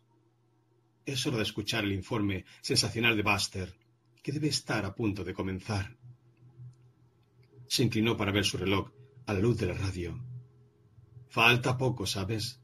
Hace dos días que está hablando de esto, preparando al público para... La radio dijo, en voz caricaturesca. Y solo quiero decir una cosa, amigos. Estoy aquí con el amigo Buster y hemos estado hablando y pasándolo la mar de bien, mientras esperamos cada segundo reloj hasta que llegue una noticia que, según entiendo, es la más importante de... Rick apagó la radio. Oscar Scruggs, dijo, la voz del hombre inteligente. Instantáneamente, Rachel volvió a encenderla. Quiero escuchar, y pienso escuchar. Lo que anunciará el amigo Buster en su show de esta noche es muy importante. La voz estúpida continuó balbuceando, y Rachel Rosen se instaló cómodamente. En la oscuridad, la brasa de su cigarrillo ardía como el trasero de una luciérnaga contenta. Era un claro indicio del éxito de Rachel Rosen, su victoria sobre él. Dieciocho. Traiga aquí el resto de mis cosas, ordenó Pris a J.R. Isidor. En particular, quiero la televisión para ver el informe especial de Buster. Sí, agregó Ingar Batty, con los ojos brillantes como los de un pájaro. Necesitamos la televisión. Hace tiempo que esperamos ese anuncio y ahora falta poco. Mi aparato coge el canal del gobierno, dijo Isidor. Desde un ángulo del living, sentado en un sillón, como si pensara quedarse allí permanentemente, como si estuviese alojado en el sillón, Roy Batty observó con paciencia. Queremos ver el amigo Buster y a sus amigos amistosos, Id. ¿O prefiere que lo llame JR? Y de todos modos, ¿comprende? Entonces vaya a buscar la otra televisión.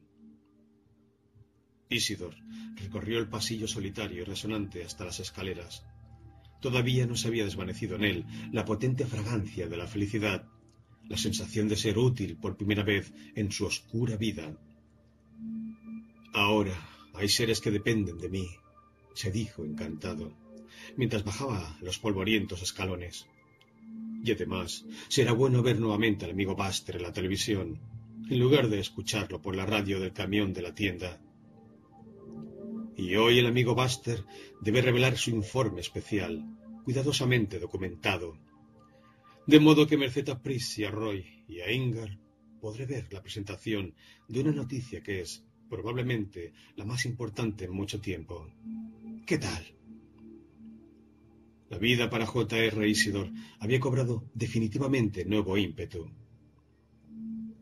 Entró en el antiguo apartamento de Pris. Desconectó la televisión y la antena.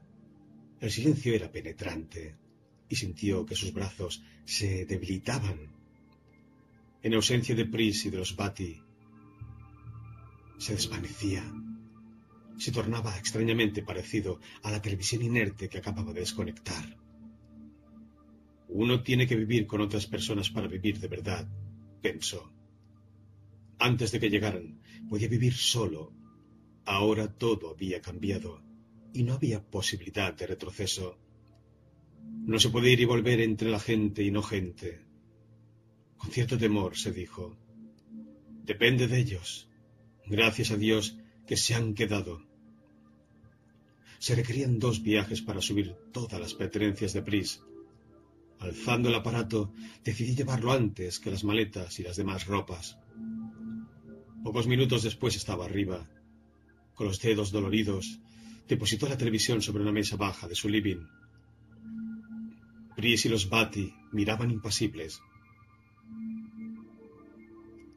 En este edificio se reciben bien las señales, dijo, jadeante, mientras enchufaba el cable y la antena cuando podía oír al amigo Buster y... Enciende la televisión y no hable más, dijo Roy Batty.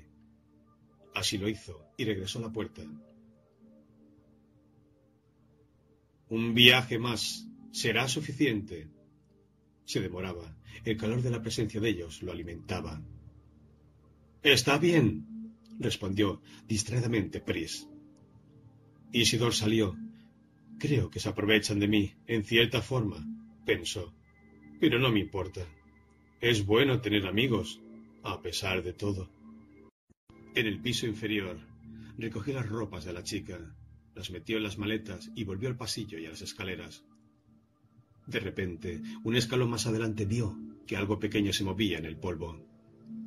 Dejó caer las maletas y extrajo un frasco de plástico que, como todo el mundo, llevaba siempre para esto mismo. Era una araña. Con los dedos temblorosos la empujó hacia el frasco y ajustó la tapa, perforada con una aguja. Arriba, en la puerta de su apartamento, se detuvo para recobrar el aliento. Sí, amigos, este es el momento. Aquí el amigo Buster, quien espera y confía que todos estéis ansiosos por compartir un descubrimiento que ha realizado y que he hecho verificar por un equipo de investigadores capacitados durante toda la semana pasada. Aquí está, amigos. He encontrado una araña, dijo John Isidor. Los tres androides lo miraron, desviando por un instante su atención de la pantalla de televisión. A ver, dijo Pris, extendiendo la mano. Callad cuando habla Buster, dijo Roy Batty. Nunca he visto una araña, respondió Pris. Cogió el frasco y miró la criatura que había dentro. ¿Tantas patas? ¿Para qué las necesita, R? Así están hechas las arañas, dijo Isidor. Su corazón latía fuertemente y respiraba con dificultad. Tienen ocho patas. ¿Ocho? preguntó Inmarbati. ¿Y no podrían dar con cuatro? Córtale cuatro y veamos. Impulsivamente abrió su bolso y sacó las tijerillas de uñas, brillantes y afiladas, que entregó a Pris. J.R. Isidor experimentó un insondable terror. Pris llevó a la cocina el frasco y se sentó ante la mesa de J.R. Isidor. Quitó la tapa y dejó caer la araña. Probablemente no podrá correr tan rápido, pero, de todos modos, aquí no tendría nada que cazar, dijo. Igual se morirá. Se dispuso a usar las tijeras. Por favor, dijo Isidor. Pris alzó la vista con curiosidad. ¿Vale algo? No la mutile, dijo pesadamente, implorante, Isidor. Pris cortó una de las patas de la araña. En el living, Buster decía. Mirad esta ampliación de una parte del paisaje. Este es el cielo que veis habitualmente. Un momento. Aquí está Earl Parameter, jefe de mi equipo de investigadores, que explicará un descubrimiento que asombrará al mundo. Pris cortó otra pata. Conteniendo la araña con el canto de la otra mano, sonría. Grandes ampliaciones de las imágenes de vídeo, dijo la televisión otra voz, sometidas a un riguroso análisis en el laboratorio, revelan que ese fondo gris de cielo y luna diurna sobre el cual se mueve Mercer no solo pertenece a la Tierra, sino que es artificial. Te lo estás perdiendo, dijo Inmar, corriendo a la cocina en busca de Pris. Vio lo que ésta había empezado a hacer y agregó. Puedes hacer eso más tarde. Lo que dicen es importantísimo. Prueba que todo lo que creíamos. ¡Silencio! dijo Roy Batty. Es verdad, concluyó Ingar. La luna está pintada, decía la televisión. En las ampliaciones, como todos pueden ver, se distinguen las pinceladas. Y hay incluso pruebas de que las matas salvajes y suelo triste y estéril son también trucadas. Y quizás también las piedras que personas invisibles le arrojan a Mercer. Es muy posible, en verdad, que esas piedras sean de un plástico relativamente blando para no causar verdaderas heridas. En otras palabras, interrumpió el amigo Buster. Wilbur Mercer no padece ningún sufrimiento. El jefe del equipo de investigadores continuó. Finalmente, señor Buster, hemos logrado descubrir a un viejo especialista en efectos de Hollywood, un tal señor Wade Cortot, quien aseguró que la figura de Mercer bien podía ser la de un actor de segundo orden de un estudio de sonido. Cortot ha llegado a declarar que reconoció el estudio como uno perteneciente a un cineasta en pequeña escala con el que él tuvo tratos hace varias décadas. De modo que según Cortot, subrayó el amigo Buster, no hay prácticamente ninguna duda. Pris había imputado ya tres patas de la araña, que se deslizaba penosamente por la mesa de la cocina, buscando en vano un camino hacia la libertad. Con franqueza, creímos lo que decía Cortot, afirmó la voz seca y pedante y pasamos bastante tiempo examinando filmes publicitarios donde aparecían los actores antiguamente empleados por la hoy desaparecida industria cinematográfica de Hollywood. ¿Y qué se descubrió? Escucha esto, dijo Roy Batty. Ingar miraba fijamente la televisión y Pris había interrumpido la mutilación de la araña. Después de estudiar miles y miles de fotos y películas, pudimos localizar a un hombre ahora muy anciano llamado Al Harry, que trabajó en papeles menores en numerosos filmes anteriores a la guerra. Enviamos un grupo de personas del laboratorio a casa de Jarry, en East Harmony, Indiana. Uno de ellos describirá ahora lo que encontró. Silencio. Y luego una voz, igualmente pedestre.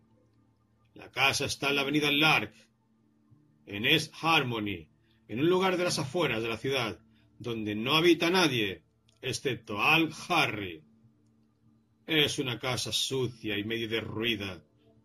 Harry nos invitó cordialmente a entrar, y mientras estábamos en una sala húmeda, maloliente y llena de kipel, exploré por medios telepáticos la mente confusa, brumosa y también repleta de residuos de Al Harry.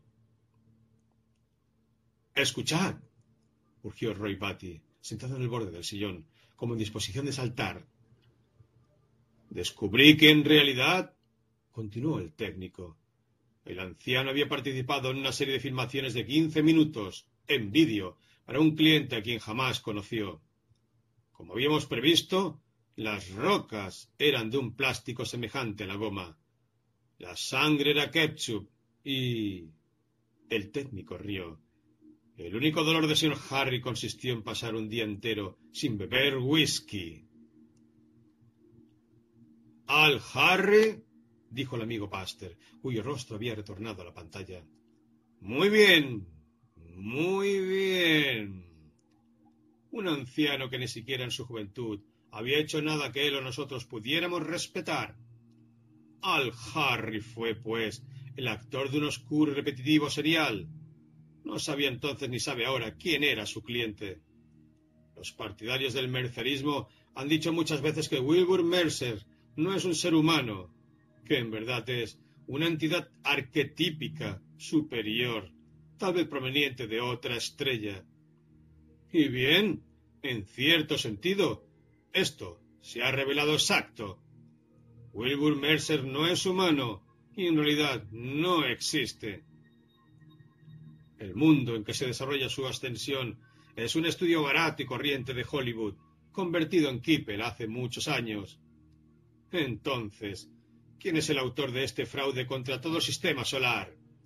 Pensad en esto, amigos. Tal vez no lo sabremos nunca, murmuró Ingar. Tal vez no lo sabremos nunca, dijo el amigo Buster. Y no podemos tampoco determinar ¿Cuál es el propósito de esta superchería? Sí, amigos, superchería. El mercerismo es pura superchería. Era obvio, lo sabíamos, dijo Roy Batty. El mercerismo apareció. Pero conviene pensar qué produce el mercerismo, continuó el amigo Buster. Según sus fieles, la experiencia funde es la empatía de los humanos, dijo Ingar. A los hombres y mujeres de todo el sistema solar, en una sola entidad. Una entidad controlada por la supuesta voz telepática de Mercer. Basta pensar qué ocurriría si una especie de Hitler en potencia, ambicioso, con sentido político. El problema está en la empatía, insistió vigorosamente Ingar. Con los puños apretados se dirigió a la cocina y enfrentó a Isidor. ¿Acaso no es la forma de demostrar que los humanos pueden hacer una cosa que nosotros no podemos? Si la experiencia de Mercer solo tenemos la palabra de los seres humanos, solo su palabra de que sienten esa empatía, esa cosa compartida, de grupo. ¿Cómo está la araña? Se inclinó sobre el hombro de Pris, que estaba terminando de cortar otra pata con sus tijeras. Ahora tiene cuatro. Empujó al animal. No quiere moverse, pero puede. Roy Batty apareció en la puerta respirando con fuerza, con expresión de triunfo. Es un hecho. Buster lo ha dicho claramente, y casi todos los seres humanos del sistema deben haberlo escuchado. El mercerismo es una superchería. Toda la experiencia de la empatía es una superchería. Miró con curiosidad a la araña. ¿No quiere andar? dijo Ingar. Yo haré que camine. Roy Batty sacó unas cerillas. Encendió una y la sostuvo, más y más cerca de la araña, hasta que por fin, débilmente, el insecto se apartó. Yo tenía razón, exclamó Ingar. ¿No dije que podía caminar con cuatro patas? Miró con interés a Isidor. ¿Qué le ocurre? Le tocó el brazo. No ha perdido nada. Le pagaremos lo que dice el catálogo de... ¿Cómo se llama? Sidney. ¿Por qué se ha puesto así? ¿Es por de Mercer? ¿Por lo que se ha descubierto? ¿Por esa investigación? Eh, contésteme. Le golpeó el brazo insistentemente con un dedo.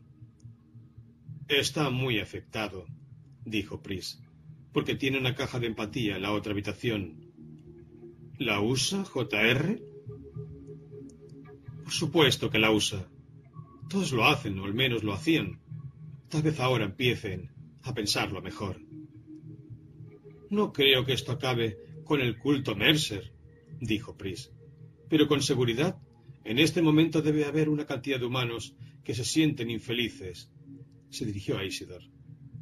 Hemos esperado durante meses. Todos sabíamos lo que Buster estaba preparando. Vaciló y agregó. ¿Por qué no decirlo? Buster es uno de los nuestros. Un androide, explicó Ingar. Nadie lo sabe. Quiero decir, los humanos. Pris, con las tijeras, cortó otra pata más a la araña. Bruscamente John Isidor la hizo a un lado, cogió la criatura mutilada y la llevó al fregadero. Allí la ahogó, y mientras tanto se ahogaban, también su mente y sus esperanzas, tan rápidamente como la araña. Está realmente perturbado, observó nerviosamente Ingar. ¿Por qué no dice algo, JR? También me perturba a mí que esté ahí, junto al fregadero, en silencio. No ha dicho una palabra desde que encendimos la televisión. No es la televisión, respondió Pris. Es la araña. ¿No es así, John R. Isidor? Ya se le pasará. Le dijo a Ingar que había ido a apagar la televisión. Roy miraba a Isidor con tranquila diversión. Ya terminó todo, Id. Quiero decir, para el mercerismo. Con las uñas recogió del fregadero el cadáver de la araña. Tal vez esta era la última araña, dijo. La última araña viva de la tierra reflexionó. En ese caso, todo terminó también para las arañas. No, no me siento bien, dijo Isidor. Cogió una taza del armario de la cocina, la sostuvo sin saber exactamente cuánto tiempo, y luego preguntó a Roy Batty. ¿El cielo, detrás de Mercer, es pintado? ¿No es real? Ya ha visto las ampliaciones en la televisión, las pinceladas. El mercerismo no se ha terminado, dijo Isidor. A los androides les ocurría algo, algo terrible, pensó. Y la araña. Tal vez había sido realmente la última de la Tierra. La araña se había ido. Mercer se había ido. Isidor vio el polvo y la ruina extendiéndose por el apartamento. Oyó la llegada del kipel, del desorden final, de todas las formas, de la ausencia triunfadora, mientras estaba allí, de pie, con la taza de cerámica vacía en la mano. Los armarios de la cocina crujieron y se partieron. El suelo cedió bajo sus pies. Se movió y tocó la pared. Su mano quebró la superficie. Trozos grises se desprendieron y cayeron, fragmentos de enlucido semejantes al polvo radiactivo del exterior. Se sentó junto a la mesa. Las patas de la silla se torcieron como tubos huecos y podridos. Se puso de pie enseguida, dejó la taza y trató de componer la silla, de hacer que volviera a su forma anterior. Pero se desarmó entre sus manos. Los tornillos que habían sujetado sus partes estaban sueltos. Vio sobre la mesa cómo a la taza le aparecía una grieta, cómo se extendía una fina red de líneas y caía un trozo, y a la vista quedaba la materia interior, que no era vítrea.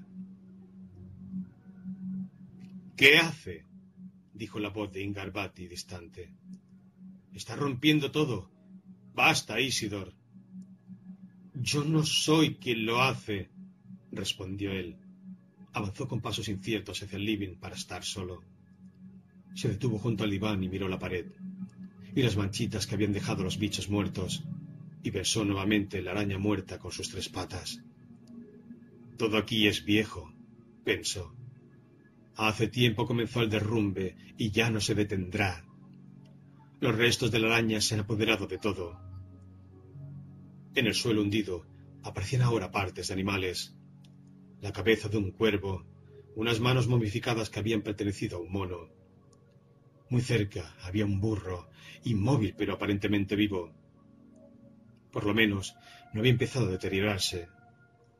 Se dirigió hacia él, sintiendo que débiles huesos secos como ramitas caídas, se quebraban bajo sus pies. Pero antes de llegar al burro, una de las criaturas a la que más amaba, un brillante cuervo azul descendió y se posó en el hocico de la bestia. No lo hagas, dijo en voz alta, pero el cuervo picoteó rápidamente los ojos del burro. Otra vez, pensó, me está ocurriendo otra vez. Estaré aquí largo tiempo, como antes, Siempre es muy largo, porque aquí nada cambia nunca. Llega un momento en que ni siquiera la podredumbre avanza. Oyó el susurro de un viento seco y los huesecillos amontonados se partieron. Hasta el viento los destruye, observó. En esta etapa, inmediatamente antes de que el tiempo se acabe, querría ser capaz de recordar cómo se sale de aquí, pensó.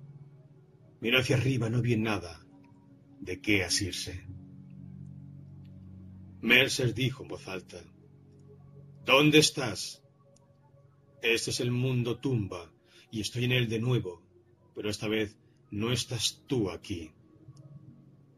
Algo se movió junto a uno de sus pies. Se arrodilló para mirar y vio por qué se movía tan lentamente.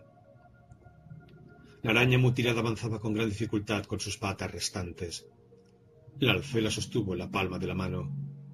Los huesos se han invertido, pensó. La araña ha vuelto a vivir. Mercer debe estar cerca.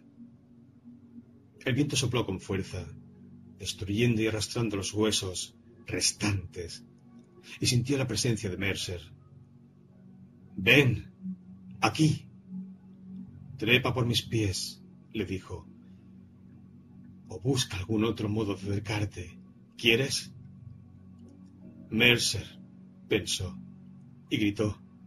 Mercer.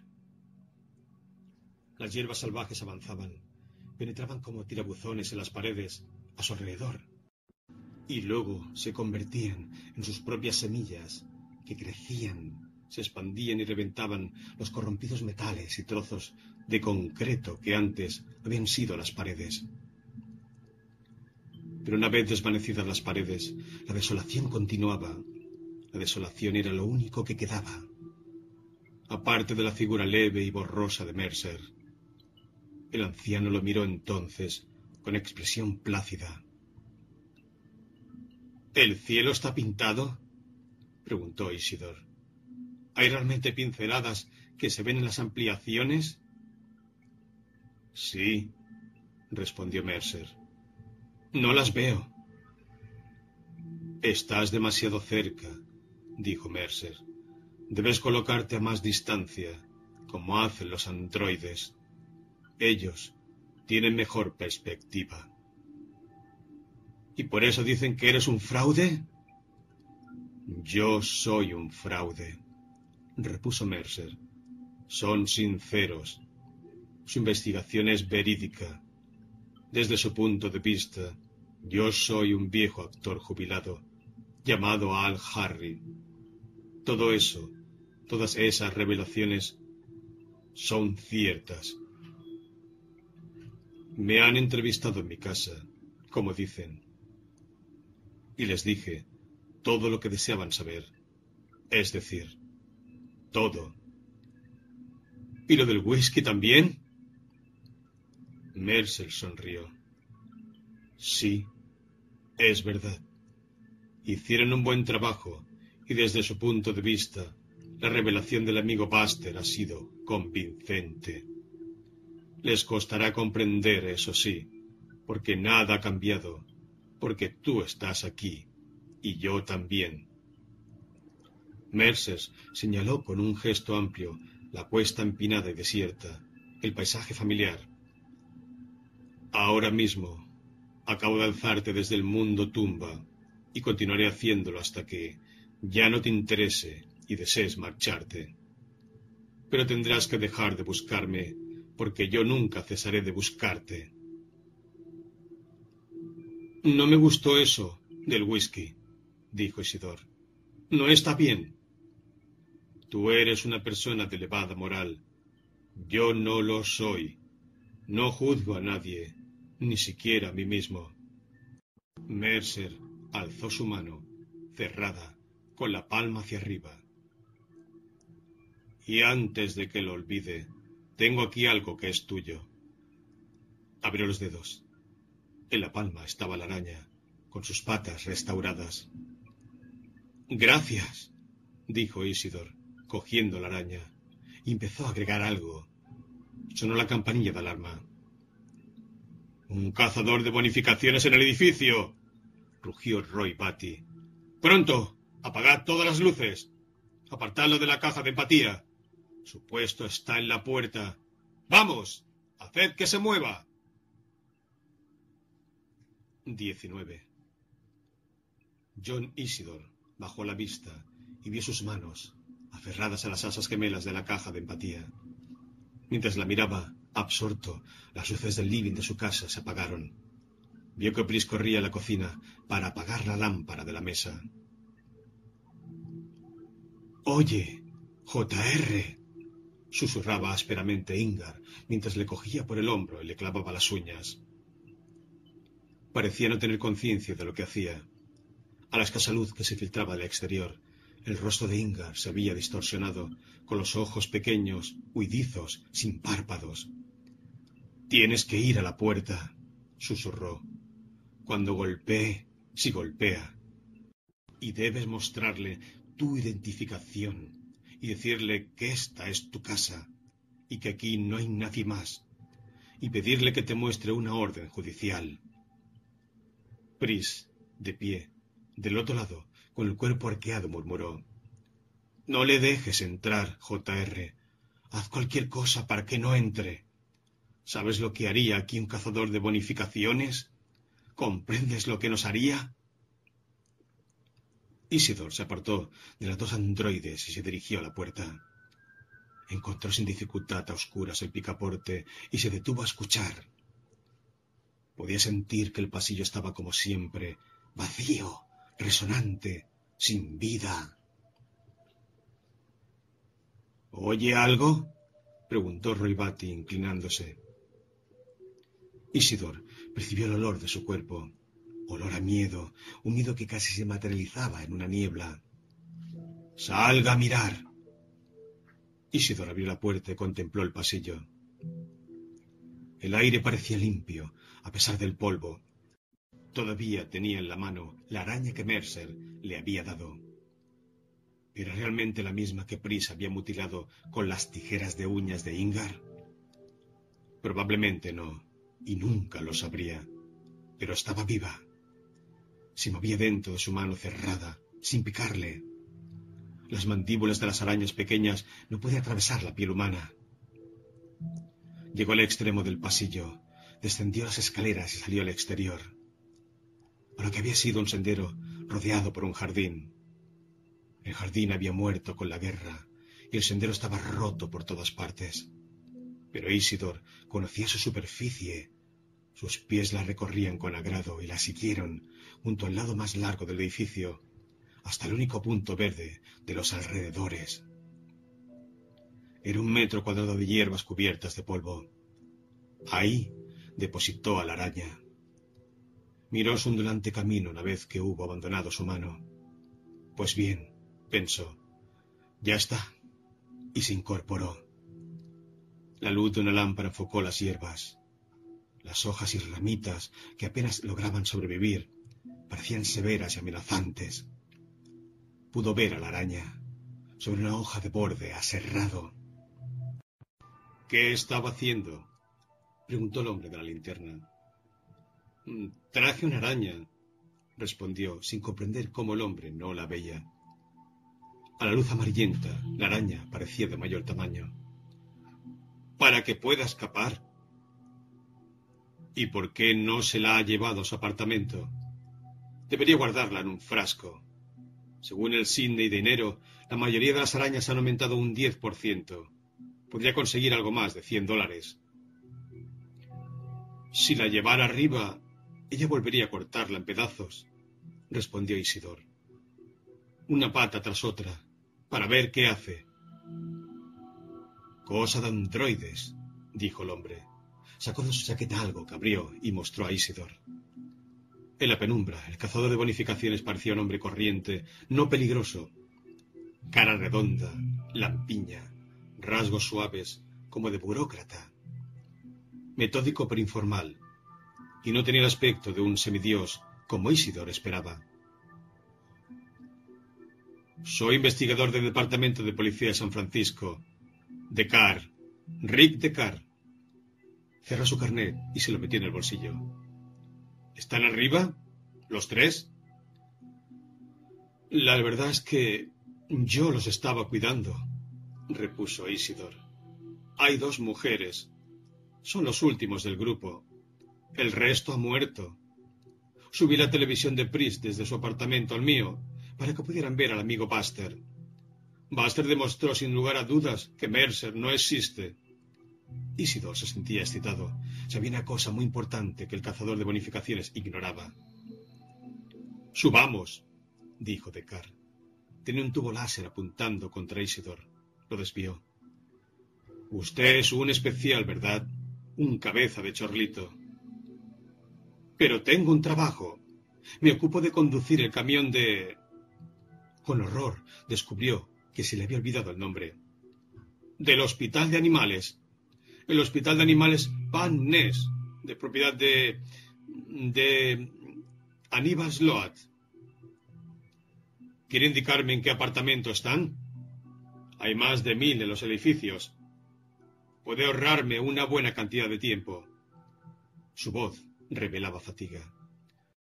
Si los mata, no podrá volver a fundirse con Mercer, dijo Isidor. ¿No me quiere decir o indicarme el piso? Dígame solo en qué piso es. Yo buscaré el apartamento. No, respondió Isidor. Según la ley federal y del Estado, empezó Decar pero inmediatamente interrumpió y abandonó el interrogatorio. Buenas noches. Se alejó y entró en el edificio, precedido por el sendero difuso y amarillento que esparcía su linterna. Una vez dentro, Rick Decar la apagó. Recorrió el pasillo a la escasa luz de las lamparillas embutidas, meditando. El cabeza de Chorlito sabe que son androides. Lo sabía antes de que yo se lo dijera. Pero no comprende. Y por otra parte, ¿Quién comprende? ¿Acaso yo? Y antes, Comprendía. Uno de ellos es un duplicado de Rachel, pensó. Tal vez el especial vivía con ella. ¿Le gustaría? Tal vez fuera precisamente ella la que, según él, despedazaría a la araña. Podría volver a coger esa araña. Nunca he encontrado un animal vivo. Debe ser una experiencia maravillosa inclinarse y ver una cosa viva que se escabulle. Quizás algún día me ocurra. Había traído un aparato para escuchar. Lo encendió. Era un detector giratorio con una pantalla de centelleo. No sabía nada en ella. En la planta baja no es, se dijo, pero en sentido vertical el detector daba una pequeña señal. Arriba. Con el aparato y su cartera subí las escaleras hacia el primer piso. Una figura acechaba en las sombras. Si se mueve, lo retiro, dijo Rick. El hombre, esperándolo. Sentía los dedos la dureza del tubo láser, pero ya no podía alcanzarlo ni apuntar. Había sido cogido de sorpresa. No soy un androide, dijo la figura. Mi nombre es Mercer. Dio un paso y entró en una zona iluminada. Estoy en este edificio a causa del señor Isidor, el especial de la araña. Has hablado unas palabras con él afuera. ¿Es verdad lo que dijo el cabeza de Chorlito? preguntó Rick. ¿Quedaré fuera del mercerismo si hago lo que debo hacer dentro de unos minutos? El señor Isidor habló por él y no por mí, dijo Mercer. Lo que piensas hacer debe ser hecho. Ya te lo he dicho antes alzó el brazo y señaló las escaleras a espaldas de Rick. Vine a decirte que uno de ellos está detrás de ti, abajo, y no en el apartamento. Es el más peligroso de los tres, el que debes retirar primero. La vieja voz cascada se tornó urgente. Rápido, Decar, en los escalones. Con el tubo láser a la mano, Rick giró y se agachó. Por las escaleras subía una mujer. La conocía. Bajó el tubo. Rachel, dijo asombrado. ¿Lo habría seguido hasta aquí, en su propio coche? ¿Por qué? Vuelve a Seattle. Déjame tranquilo, dijo. Mercer dice que debo hacerlo. Admitió entonces que no era exactamente Rachel. Por todo lo que nos hemos dado el uno al otro, dijo el androide con los brazos extendidos como para cerrarlo. La ropa no es la misma, pensó Rick, pero los ojos son los mismos ojos. Y hay más, toda una legión, cada una con su nombre, pero todas son Rachel Rosen, el prototipo utilizado por la fábrica para proteger a las demás. Disparó su arma mientras ella, con ademán suplicante, se lanzaba contra él. El cuerpo se dispersó en añicos. Rick se cubrió la cara. Luego miró y vio el tubo láser que ella traía, rebotando escalón por escalón. El ruido del tubo metálico resonó, se alejó, se tornó más lento. El más peligroso de los tres androides había dicho Mercer. Buscó a Mercer, pero el anciano se había marchado. Quizá me persigan con copias de Rachel Rosen hasta matarme, pensó, o hasta que el modelo quede obsoleto lo que ocurra primero. Pero ahora, los otros dos. Mercer me dijo que ella estaba en la escalera. Mercer me salvó. Se manifestó y me ayudó. Si Mercer no me hubiera avisado, ella me habría matado. Ahora puedo ocuparme del resto. Ella sabía que yo no podía atacarla, que para mí era imposible. Y ahora todo ha terminado. En un instante, He hecho lo que no podía hacer. A los Bati los puedo atacar del modo corriente. Serán difíciles, pero no de esta manera. Estaba solas en el pasillo, junto a la escalera. Mercer había terminado su obra y se había marchado. Rachel, o mejor dicho, Chris Strayton, yacía diseminada, de modo que estaba solo. Pero en alguna parte del edificio los Bati lo esperaban. Sabían lo que él había hecho. Probablemente estaban asustados. Esa había sido su defensa, la respuesta a su presencia en el edificio. Y sin la ayuda de Mercer, ellos habrían triunfado. Pero para ellos había llegado el invierno. Hay que proceder velozmente, se dijo. Avanzó por el pasillo de repente su detector registró la cercanía de la actividad cerebral. Había encontrado el apartamento. Ya no necesitaba el aparato. Lo dejó en el suelo y golpeó la puerta. ¿Quién es? preguntó una voz de hombre. Soy Isidor, respondió Rick. Yo los estoy cuidando, a usted y a las dos mujeres. No abriremos, dijo una voz femenina. Quiero ver al amigo Paster en la televisión de Pris, continuó Rick. Ahora que Mercer no existe y es muy importante ver su programa, yo me ocupo de conducir el camión del Hospital de Animales Van Ness, cuyo propietario es el señor Aníbal Sloat. Abran. Esta es mi casa. Aguardó y la puerta se abrió. En la oscuridad vio dos formas indistintas. Debe hacernos el test, dijo la forma más pequeña, la mujer. Es demasiado tarde, repuso Rick. La figura más alta intentó cerrar la puerta y poner en marcha algún aparato electrónico. Voy a entrar, dijo Rick. Dejó que Roy Batty disparara primero y eludió el rayo. Ahora han perdido sus derechos legales. Deberían haberme obligado a aplicar el test de Voidscam, pero ya no tiene importancia. Roy Batty disparó de nuevo. Erró y desapareció en el interior del apartamento. Quizá en otra habitación, abandonando el equipo electrónico. ¿Por qué Pris no lo mató? preguntó la señora Patty. No hay ninguna Pris, respondió Rick. Solo Rachel Rosen, una tras otra. Vio el tubo láser a la mano de ella, en la penumbra. Roy Batty se lo había dado, tratando de atraerlo al interior, mientras ella lo atacaba por la espalda. Lo siento, señora Batty, dijo Rick y disparó. En la otra habitación, Roy Batty lanzó un grito angustioso. Sí, la amaba usted, dijo Rick, y yo amaba a Rachel, y en especial amaba a la otra Rachel. Avanzó y disparó contra Roy Patty. Su gran cuerpo estalló y se desmoronó, como una pila mala sentada de pequeños objetos separados y quebradizos. Cayó sobre la mesa de la cocina y arrastró platos y tazas en su caída. Algunos circuitos reflejos hacían que partes del cuerpo caído se movieran, pero estaba muerto. Rick lo ignoró. No lo miró ni tampoco al cuerpo de Ingmar Betty. Era el último, pensó Rick. Seis en un día, casi un récord. Ahora todo ha terminado. Puedo irme a casa. Puedo regresar a Irán y a la cabra. Y por una vez tendremos un poco de dinero. Se sentó en el diván y en medio del silencio apareció en la puerta el señor Isidor, el especial. Es mejor que no mire, dijo Rick. La vi en la escalera. A Pris. El especial lloraba.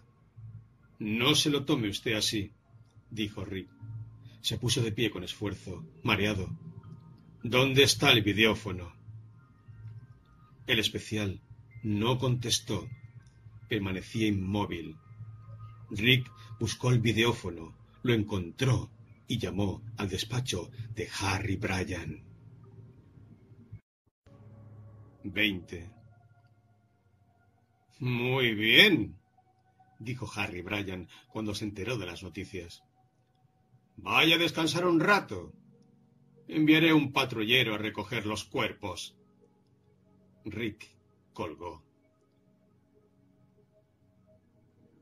Los androides son estúpidos, dijo sin contemplaciones. Roy Batty no podía diferenciarme de usted. Creyó que era usted quien estaba en la puerta. La policía vendrá a limpiar esto. ¿Por qué no se queda en otro apartamento hasta que terminen? Supongo que no querrá quedarse aquí. Ahora. Me iré de esta casa. dijo Isidor.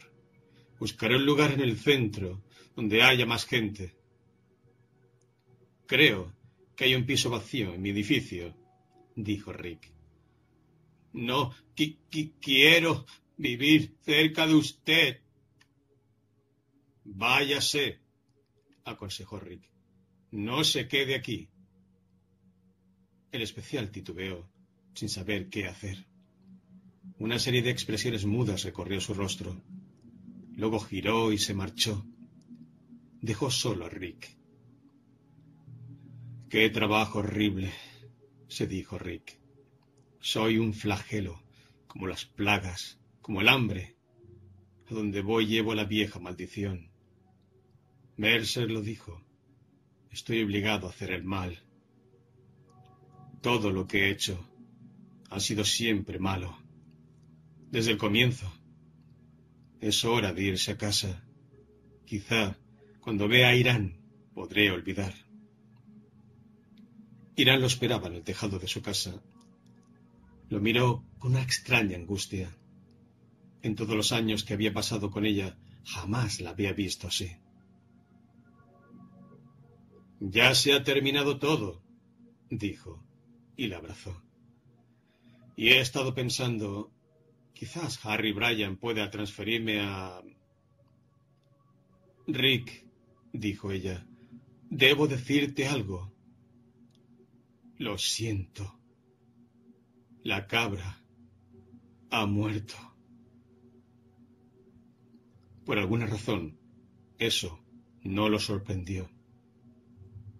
Simplemente le hizo sentirse peor. Era una mera cantidad que se sumaba al peso que lo oprimía en todas partes. Creo que hay una cláusula de garantía, repuso Rick. Si el animal enferma antes de los noventa días, el vendedor... No se enfermó. Alguien vino. Irán carraspeó y continuó en tono grave. La sacó de su celda y se la llevó hasta el borde del terrado. ¿Y la empujó? Sí. ¿Viste quién era? Con toda claridad respondió Irán. Barbour estaba aquí todavía. Bajó conmigo y llamamos a la policía. Pero el animal estaba muerto y ella se había marchado enseguida. Era una muchacha de cara muy joven, pelo negro, ojos negros, grandes, delgada. Tenía un abrigo largo de seda, un bolso grande, como de cartero, y no hizo nada por ocultarse, como si no le importara no, no le importaba, dijo Rick. A Rachel seguramente no le importaba que la vieras. Sin duda quería que la vieras para que yo supiera quién había sido. La besó. ¿Y me has estado esperando aquí todo el tiempo? Solo media hora. Fue hace media hora. Irán, con ternura, le devolvió el beso es horrible y tan inútil. Rick retornó a su coche aéreo, abrió la puerta y se instaló ante los mandos. No fue inútil, respondió. Ella tenía una razón, lo que le parecía una razón, una razón de androide, pensó. ¿A dónde vas? ¿No quieres bajar y quedarte conmigo? La televisión ha dado noticias tremendas. El amigo Buster dijo que Mercer es un impostor. ¿Qué piensas, Rick? ¿Crees que pueda ser verdad? Todo es verdad, dijo Rick. Todo lo que las personas han pensado alguna vez. Puso el motor en marcha. ¿Estás bien? Estoy bien, respondió Rick y pensó, voy a morir. Estas dos cosas también son ciertas. Cerró la puerta, dirigió Irán un gesto cariñoso y se elevó en el cielo nocturno. En otros tiempos habría visto las estrellas, pensó. Hace años. Pero ahora solo está el polvo y nadie ve nunca una estrella, al menos desde la Tierra. Quizá allá donde voy se vean las estrellas, se dijo mientras el coche ganaba velocidad y altura y se alejaba de San Francisco hacia la deshabitada desolación del norte, hacia un lugar a donde no iría ninguna criatura viva mientras no sintiera que el fin había llegado. 21. A la temprana luz de la mañana vi un solo gris que parecía infinito, cubierto de escombros. Unos cantos rodados grandes como casas se habían detenido al chocar unos con otros. Rick pensó. Es como un almacén de cargas cuando ya han retirado todas las mercancías. Solo quedan fragmentos de embalajes, de cajas que no significan nada en sí. Una vez había habido allí cosechas y rebaños. Era notable que los animales hubiesen pastado allí alguna vez. Era también notable elegir ese lugar para morir. Descendió un poco y siguió volando casi a ras del suelo. ¿Qué diría de mí Dave Holden? se preguntó. En cierto sentido, soy el mejor cazador de bonificaciones que ha existido nunca. Nadie ha retirado seis modelos Nexus 6 en menos de veinticuatro horas, y probablemente nadie volverá a hacerlo. Debería llamar a Dave, pensó. Una colina irregular se le acercó. Elevó el coche a medida que el mundo se aproximaba. Estoy cansado, pensó. No debería continuar. Apagó el motor, planeó un momento y luego aterrizó en una cuesta, brincando, desparramando piedras, hasta que el avance hacia arriba lo detuvo, rechinando. Cogió el videófono del coche aéreo y llamó a la operadora de San Francisco. Con el hospital Mount Sion, dijo. Apareció en la pantalla otra mujer. ¿Hospital Mount Sion? ¿Podría hablar con un paciente... Mm, Dave Holden?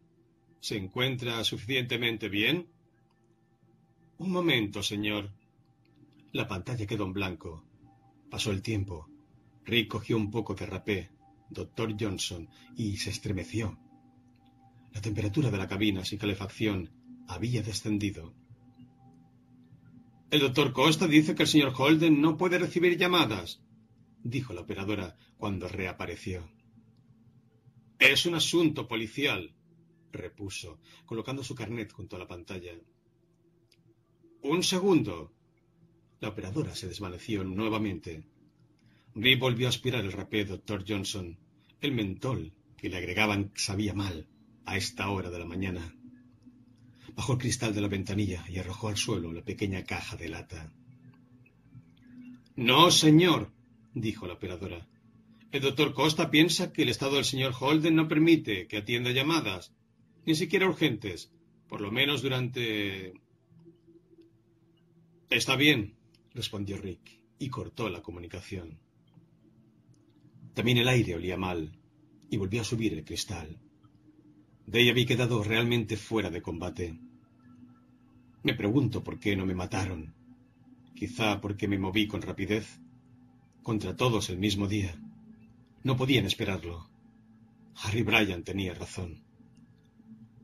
Hacía tanto frío ahora en la cabina que abrió la puerta y descendió.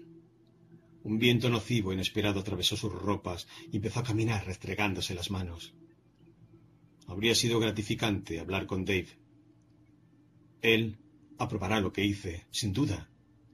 Y además comprenderá la otra parte, que ni siquiera Mercer debe comprender. Para Mercer todo es fácil, pensó, porque lo acepta todo.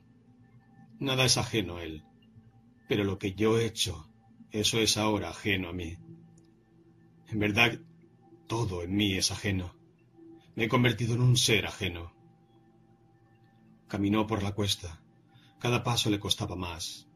Estaba demasiado fatigado para subir. Se detuvo a secar el sudor que caía sobre sus ojos y las lágrimas saladas, con todo el cuerpo dolorido. Enfadado consigo mismo, escupió, con furia, desdén y odio a sí mismo, sobre el suelo yermo.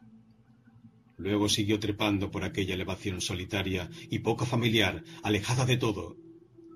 Nada estaba vivo allí, aparte de él mismo. El calor. Ahora hacía calor. Era evidente que había pasado el tiempo y sentía hambre. No había comido en sabe Dios cuánto tiempo. El hambre y el calor se combinaban en un sabor venenoso que recordaba la derrota. Sí, eso es lo que ocurre, pensó. De alguna oscura manera he sido derrotado. ¿Por haber matado a los androides? ¿Por Rachel, que había matado a la cabra? No sabía. Mientras avanzaba, un manto vago y casi alucinante nubló su mente sin saber cómo estaba en un punto situado a un paso de un precipicio ciertamente fatal, de una caída humillante y desesperada. Y tenía que proseguir, aun cuando nadie lo viera. No había nadie allí que registrara su degradación, ni la de nadie.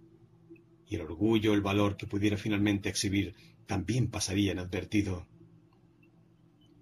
Las piedras muertas, las agonizantes hierbas envenenadas por el polvo, no lo verían ni recordarían. En ese momento la primera piedra, y no era de espuma de goma ni de plástico, lo golpeó en la región inguinal. Y el dolor, el conocimiento esencial de la soledad y la pena, llegó hasta él en su forma desnuda y verdadera. Se detuvo, pero un impulso, un impulso invisible pero real, irresistible, lo indujo a continuar la ascensión, a rodar hacia arriba, como las piedras, pensó. Hago lo que hacen las piedras, sin voluntad, sin que esto tenga el menor sentido. Mercer, dijo, jadeando. Se detuvo. Pude distinguir al frente una figura borrosa, inerte. Wilbur Mercer, ¿eres tú? Dios mío, es mi sombra, pensó. Tengo que salir de aquí, descender esta cuesta. Trastabillando inició el retorno. En un momento cayó. Las nubes de polvo oscurecían el paisaje. Se alejó del polvo, corriendo, resbalando, tropezando las piedras sueltas. Muy cerca estaba su coche aéreo. He vuelto, se dijo. He bajado de la colina. Abrió la puerta y entró en la cabina. ¿Quién habrá arrojado la piedra? se preguntó. Nadie. Pero, ¿por qué me importa tanto? Ya lo he sufrido antes, durante la fusión, mientras utilizo mi caja de empatía, como hacen todos. Esto no es nuevo, y sin embargo, lo era. Tal vez, se dijo, porque lo he hecho solo. Temblando, sacó del agua entera una lata nueva de rapé. Quitó la banda protectora, la abrió y cogió una gran pulgada que aspiró mientras estaba mitad en la cabina y mitad fuera, con los pies en el suelo árido y polvoriento. Es el último lugar a donde ir, pensó. No debí venir aquí. Ahora se sentía demasiado cansado para regresar. Si tan solo pudiera hablar con Dave, pensó, me sentiría mejor. Podría salir de aquí, irme a casa, dormir. Todavía tengo mi trabajo y mi oveja eléctrica. Habrá otros andrillos que retirar. Mi carrera no está terminada. No he retirado el último androide. Tal vez se trate de eso. Temo que no haya más. Miró el reloj. Las nueve y treinta. Llamó por el videófono a la Corte de Justicia de la calle Lombard. Quiero hablar con el inspector Bryan, le dijo la señorita Will, la operadora. El inspector Bryan no está en su despacho, señor Decar. Salió en su coche, pero en este momento no se encuentra en él. No responde. ¿No dijo a dónde pensaba ir? Era algo relacionado con los androides que retiró usted anoche. Póngame con mi secretaria. Poco después, la cara triangular y anaranjada de Anne Marsden aparecía en la pantalla. Oh, señor Decar, el inspector Bryan ha estado tratando de comunicarse con usted. Creo que ha propuesto su nombre al señor Cutter, el jefe, para una mención especial por haber retirado a esos seis. Ya sé lo que ha hecho, repuso Rick. Pero eso nunca había pasado antes. Ah, además, señor Decar, ha llamado a su esposa.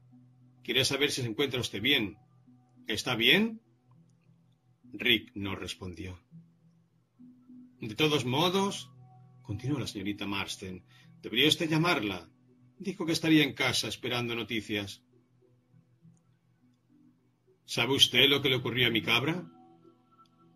No, ni siquiera sabía que tenía una. Me la quitaron. ¿Quién, señor Decar? ¿Ladrones de animales? Acabamos de recibir la denuncia de una nueva pandilla, probablemente muy jóvenes, que opera en... Ladrones de vida.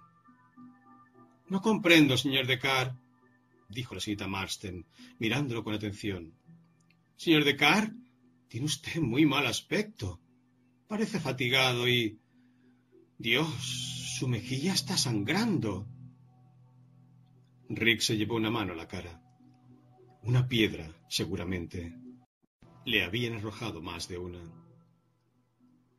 Se parece a Wilbur Mercer, dijo la señorita Marsden. Soy Wilbur Mercer, respondió Rick. Me he fundido permanentemente con él y no puedo salir de la fusión. Estoy esperando a que eso ocurra, aquí, en algún lugar de la frontera de Oregón. ¿Quiere que le envíe a alguien? ¿Un coche del departamento? No, dijo. Ya no estoy en el departamento. Ayer ha trabajado demasiado, señor Decar, dijo la señorita Marsden en tono de reproche. Lo que necesita es dormir bien. Señor Decar, usted es nuestro mejor cazador de bonificaciones y el mejor que hemos tenido nunca. Yo le avisaré cuando llegue. Váyase a su casa y a la cama y llame a su esposa, señor Decar. Está muy preocupada. Era evidente. Y usted tampoco está bien. Es por la cabra, dijo Rick. No por los androides. Rachel estaba equivocada. No tuve ninguna dificultad en retirarlos. Y en especial también se equivocó cuando dijo que no podría fundirme nuevamente con Mercer. El único que estaba lo cierto era Mercer. Vuelva a la zona de la bahía, señor Decar, a donde haya gente. No hay nada viviente cerca de Oregón, ¿verdad? ¿Está solo? Es curioso, respondió Rick. He tenido la ilusión, completamente real, de que era Mercer y de que me arrojaban piedras, pero no del modo en que se siente ante la caja de empatía. Con la caja de empatía uno siente que está con Mercer. La diferencia es que yo no estaba con nadie, estaba solo. Ahora dicen que Mercer es un impostor. Mercer no es ningún impostor, contestó Rick, a menos que la realidad sea una impostura. La sierra, pensó, el polvo, las piedras, todas diferentes. Temo que no podré dejar de ser Mercer. Una vez que se comienza, ya es demasiado tarde para retroceder. Tendré que subir nuevamente para siempre, como Mercer, atrapado por la eternidad. Adiós, dijo. ¿Llamará a su mujer? ¿Me lo promete? Sí. Gracias, Ann. Colgó. Una cama, pensó. La última vez que estuve en una cama fue con Rachel. Infracción al estatuto. Cópula con androides. Absolutamente ilegal. Aquí y los mundos colonia. Ahora debe estar de vuelta en Seattle con los demás Rosen, reales y humanoides. Querría poder hacerte lo que tú me has hecho, pero no se puede, porque a los androides no les importa. Si te hubiera matado anoche, mi cabra estaría viva. Ese fue mi error. Sí, pensó, todo surgió de allí, de eso y de acostarme contigo. Una cosa que me dijiste era verdad. He cambiado. pero no del modo que tú habías previsto, de otro modo peor. Y sin embargo, no me importa, ya no me importa. No, después de lo que me ha ocurrido cerca de la cumbre de la colina. Me pregunto qué habría pasado si hubiera seguido subiendo, porque allí es donde Mercer muere y donde su triunfo se manifiesta al final del gran ciclo sideral. Pero si soy Mercer, no puedo morir, ni siquiera en diez mil años. Mercer es inmortal. Una vez más, cogió el videófono para llamar a Irán y se quedó congelado. 22. Dejó el receptor en su lugar, sin apartar la vista del punto donde había observado movimiento fuera del coche. Una cosa en el suelo, entre las piedras, un animal. Latió con fuerza el corazón, demasiado cargado por el asombro. Yo sé qué es. Nunca he visto uno, pero lo sé por las viejas películas sobre la naturaleza que pasa la televisión del gobierno. Están extinguidos, se dijo. Buscó su rugado Sidney pasó las páginas con dedos temblorosos. Sapo, Bufonidae, todas las variedades. E, extinguidos. El sapo era la criatura más preciosa para Wilbur Mercer, junto con el asno, pero prefería el sapo. Necesito una caja, se dijo. Giró. En el asiento trasero de coche aéreo no había nada. Saltó al exterior. Fue a la baulera y la abrió. Había una caja de cartón que contenía una ampolla de combustible de repuesto. Sacó la ampolla, puso dentro de la caja las hojas de una enredadera que encontró y se acercó lentamente al sapo sin separar de él la vista. El sapo se combinaba perfectamente con la textura y el matiz del polvo omnipresente. Quizás había evolucionado, adaptándose al nuevo clima, así como se había adaptado antes a todos los climas. Si no se hubiera movido, no lo habría visto. Sin embargo, no estaba más de dos metros de distancia. ¿Qué ocurre cuando se encuentra un animal al que se cree extinguido?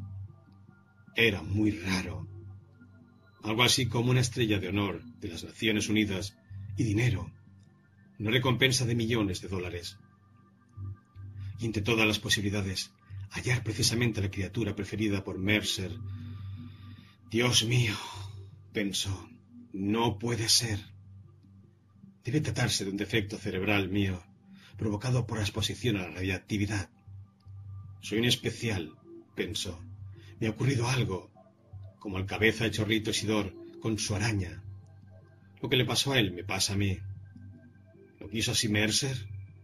Pero yo soy Mercer. Yo lo he querido así. He encontrado al sapo, porque veo a través de los ojos de Mercer. Se puso en cuclillas al lado del sapo. Había apartado las piedrecillas con el trasero, cavándose un hoyo, de modo que sólo se veían el cráneo y los ojos a ras del suelo. Estaba como en trance, con su metabolismo disminuido al mínimo. Sus ojos no revelaban lo que hubiese visto. Rick pensó, horrorizado. Se ha muerto. Quizás de sed. Pero no. Se ha movido. Depositó la caja en el suelo y con gran cuidado tocó unas piedrecillas cerca del animal, que aparentemente no se oponía. Por supuesto, ignoraba su existencia. Cuando lo alzó sintió su peculiar frialdad. El cuerpo parecía seco y arrugado, y tan frío como si hubiera vivido siempre en una gruta a muchas millas de profundidad, lejos del sol. Ahora el animal se retorcía, con sus débiles patas traseras intentaba liberarse instintivamente y saltar. Era un sapo grande, adulto, inteligente, capaz a su modo de sobrevivir en un mundo donde el hombre realmente no podía. Me pregunto dónde encuentra el agua para sus huevos. De modo que esto es lo que ve Mercer, pensó, mientras cerraba cuidadosamente la caja, con muchas vueltas de cordel. La vida que nosotros ya no podemos distinguir, la vida cuidadosamente enterrada hasta los ojos en un mundo muerto. En cada ceniza del universo, Mercer percibe seguramente la vida escondida Y después de haber visto a través de los ojos de Mercer, probablemente a mí también me ocurrirá. Y ningún androide le cortará las patas a este sapo, como hicieron con la araña del cabeza de Chorlito. Depositó su caja en el asiento y se sentó ante los mandos. Es como volver a ser un muchacho. La carga que había sentido se había disipado. Había desaparecido aquella fatiga opresora y monumental. Cuando Irán se entere. Cogió el videófono, pero se detuvo. Será una sorpresa. Y solo llevará treinta cuarenta minutos volver a casa. Encendió el motor, remontó y puso rumbo a San Francisco, mil kilómetros al sur. Irán de Carr estaba ante el órgano de ánimos Penfield, con el índice de la mano derecha apoyado en el dial numerado. Pero no lo hacía girar. Se sentía demasiado angustiada. Su inquietud clausuraba el futuro y todas las posibilidades que contuviera. Y pensaba, si Rick estuviera aquí, me haría marcar el tres, y eso me infundiría el deseo de marcar algo importante, como júbilo incontenible, o quizás un ocho, ocho, ocho. Deseo de ver televisión sin reparar en el programa. Me pregunto qué programa habrá y a dónde habrá ido Rick. Puede volver y también es posible que no vuelva. Oyó un golpe en la puerta. Dejó a un lado el manual Penfield y se puso en pie de un salto, pensando, no necesito marcar nada, ya tengo todo lo que quiero, si es Rick. Corrió a la puerta, la abrió de par en par. Hola, dijo él. Tenía un tajo en la mejilla, la ropa gris y arrugada, hasta el pelo estaba saturado de polvo. Las manos, la cara. Había polvo por todas partes, excepto los ojos, que brillaban como los de un chico. Parecía que hubiera estado jugando y que hubiera decidido volver a casa, que ya era hora. A descansar, bañarse y contar los maravillosos sucesos del día. Cuánto me alegro, dijo ella. He traído algo. Sostuvo en alto la caja de cartón con ambas manos. Entró sin soltarla, como si hubiera en ella algo muy frágil o valioso. Quería tenerla perpetuamente en las manos. Te prepararé una taza de café, dijo Irán. Apretó el botón de café de su cocina y en un instante tuvo una gran jarra. Él se sentó sin separarse de su caja y sin perder la mirada de asombrada alegría. Nunca, desde que lo conocía, le había visto esa expresión. Le había ocurrido algo desde su partida la noche anterior, y ahora había vuelto, y la caja había vuelto, y la caja había venido con él. En la caja estaba lo que le había ocurrido. Voy a dormir, anunció Rick. Todo el día. Hablé con Harry Bryan, me dijo que me tomara el día libre, y eso es exactamente lo que haré. Con cuidado colocó la caja en la mesa y bebió el café, como ella quería. Irán estaba sentada frente a Rick. ¿Qué hay en la caja? preguntó. Un sapo. ¿Puedo verlo? Él desató la caja y alzó la tapa. ¡Oh! dijo Irán al ver el sapo. Por alguna razón se asustó. ¿Muerde? Cógelo. No muerde. Los sapos no tienen dientes. Rick alzó el sapo y se lo alcanzó. Ella lo cogió, ocultando su aversión. Pensé que estaban extinguidos, dijo ella, mientras lo daba vuelta y miraba con curiosidad sus patas traseras. Parecían casi inútiles. Los sapos saltan como las ranas. Quiero decir, ¿Saltará de repente? Las patas de los sapos son débiles, respondió Rick. Esa es la principal diferencia entre un sapo y una rana. Eso y el agua. Las ranas viven cerca del agua, pero los sapos pueden sobrevivir en el desierto. Lo encontré en el desierto, cerca de la frontera de Oregón, donde no hay nada vivo. Estiró la mano para coger el animal, pero Irán había descubierto algo mientras lo sostenía cabeza abajo, y tocaba su abdomen. Abrió con la uña el diminuto panel de control. ¡Oh! dijo Rick, demudado. Ah, ya veo. Tienes razón. Miraba en silencio al pseudo animal. Lo cogió en su mano y jugó con sus patas. y todavía en ese momento parecía no comprender. Luego lo puso cuidadosamente en su caja. Me pregunto cómo habrá llegado a esa desolada región de California. Alguien tiene que haberlo puesto allí, y no encuentro forma de explicarme por qué. Quizá no debía haberte dicho que era eléctrico. Irán le tocó el brazo. Se sintió culpable por el efecto, el cambio que había provocado en él. No, respondió Rick. Me alegro de saberlo. O mejor dicho, prefiero saberlo. ¿Quieres usar el órgano de ánimos para sentirte mejor? Siempre te ha servido, mucho más que a mí. Estoy bien. Sacudió la cabeza, como si tratara de aclarar sus ideas, aún sorprendido. La araña que Mercer le dio a Isidor, el cabeza de chorlito, también debía ser artificial.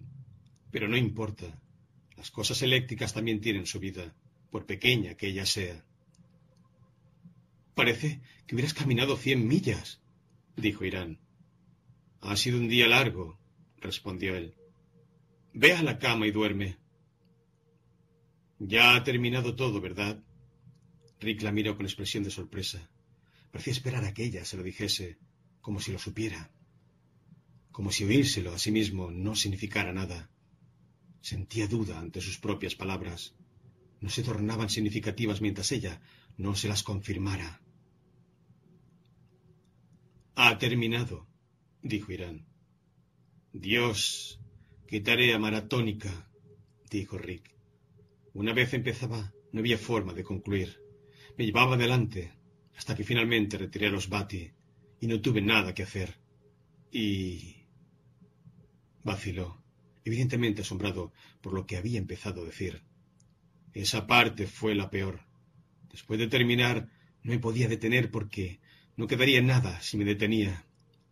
Tenías razón tú, esta mañana, cuando dijiste que soy solo un policía de manos groseras. Ahora no lo creo, respondió Irán. Solo estoy feliz de que hayas vuelto a casa, a tu hogar. Lo besó, y eso pareció gustarle a Rick. Su cara se iluminó, casi tanto como antes, antes de que ella le mostrara que el sapo era eléctrico. ¿Crees que he hecho mal? ¿Lo que hice está mal? No. Mercer dijo que estaba mal, pero que igual debía hacerlo. Es extraño que a veces sea mejor hacer algo malo que bueno. Es la maldición que pesa sobre nosotros, respondieran. A eso se refiere Mercer. ¿El polvo? Los asesinos que encontraron a Mercer cuando tenía dieciséis años y le dijeron que no podía invertir el tiempo ni traer de vuelta animales a la vida.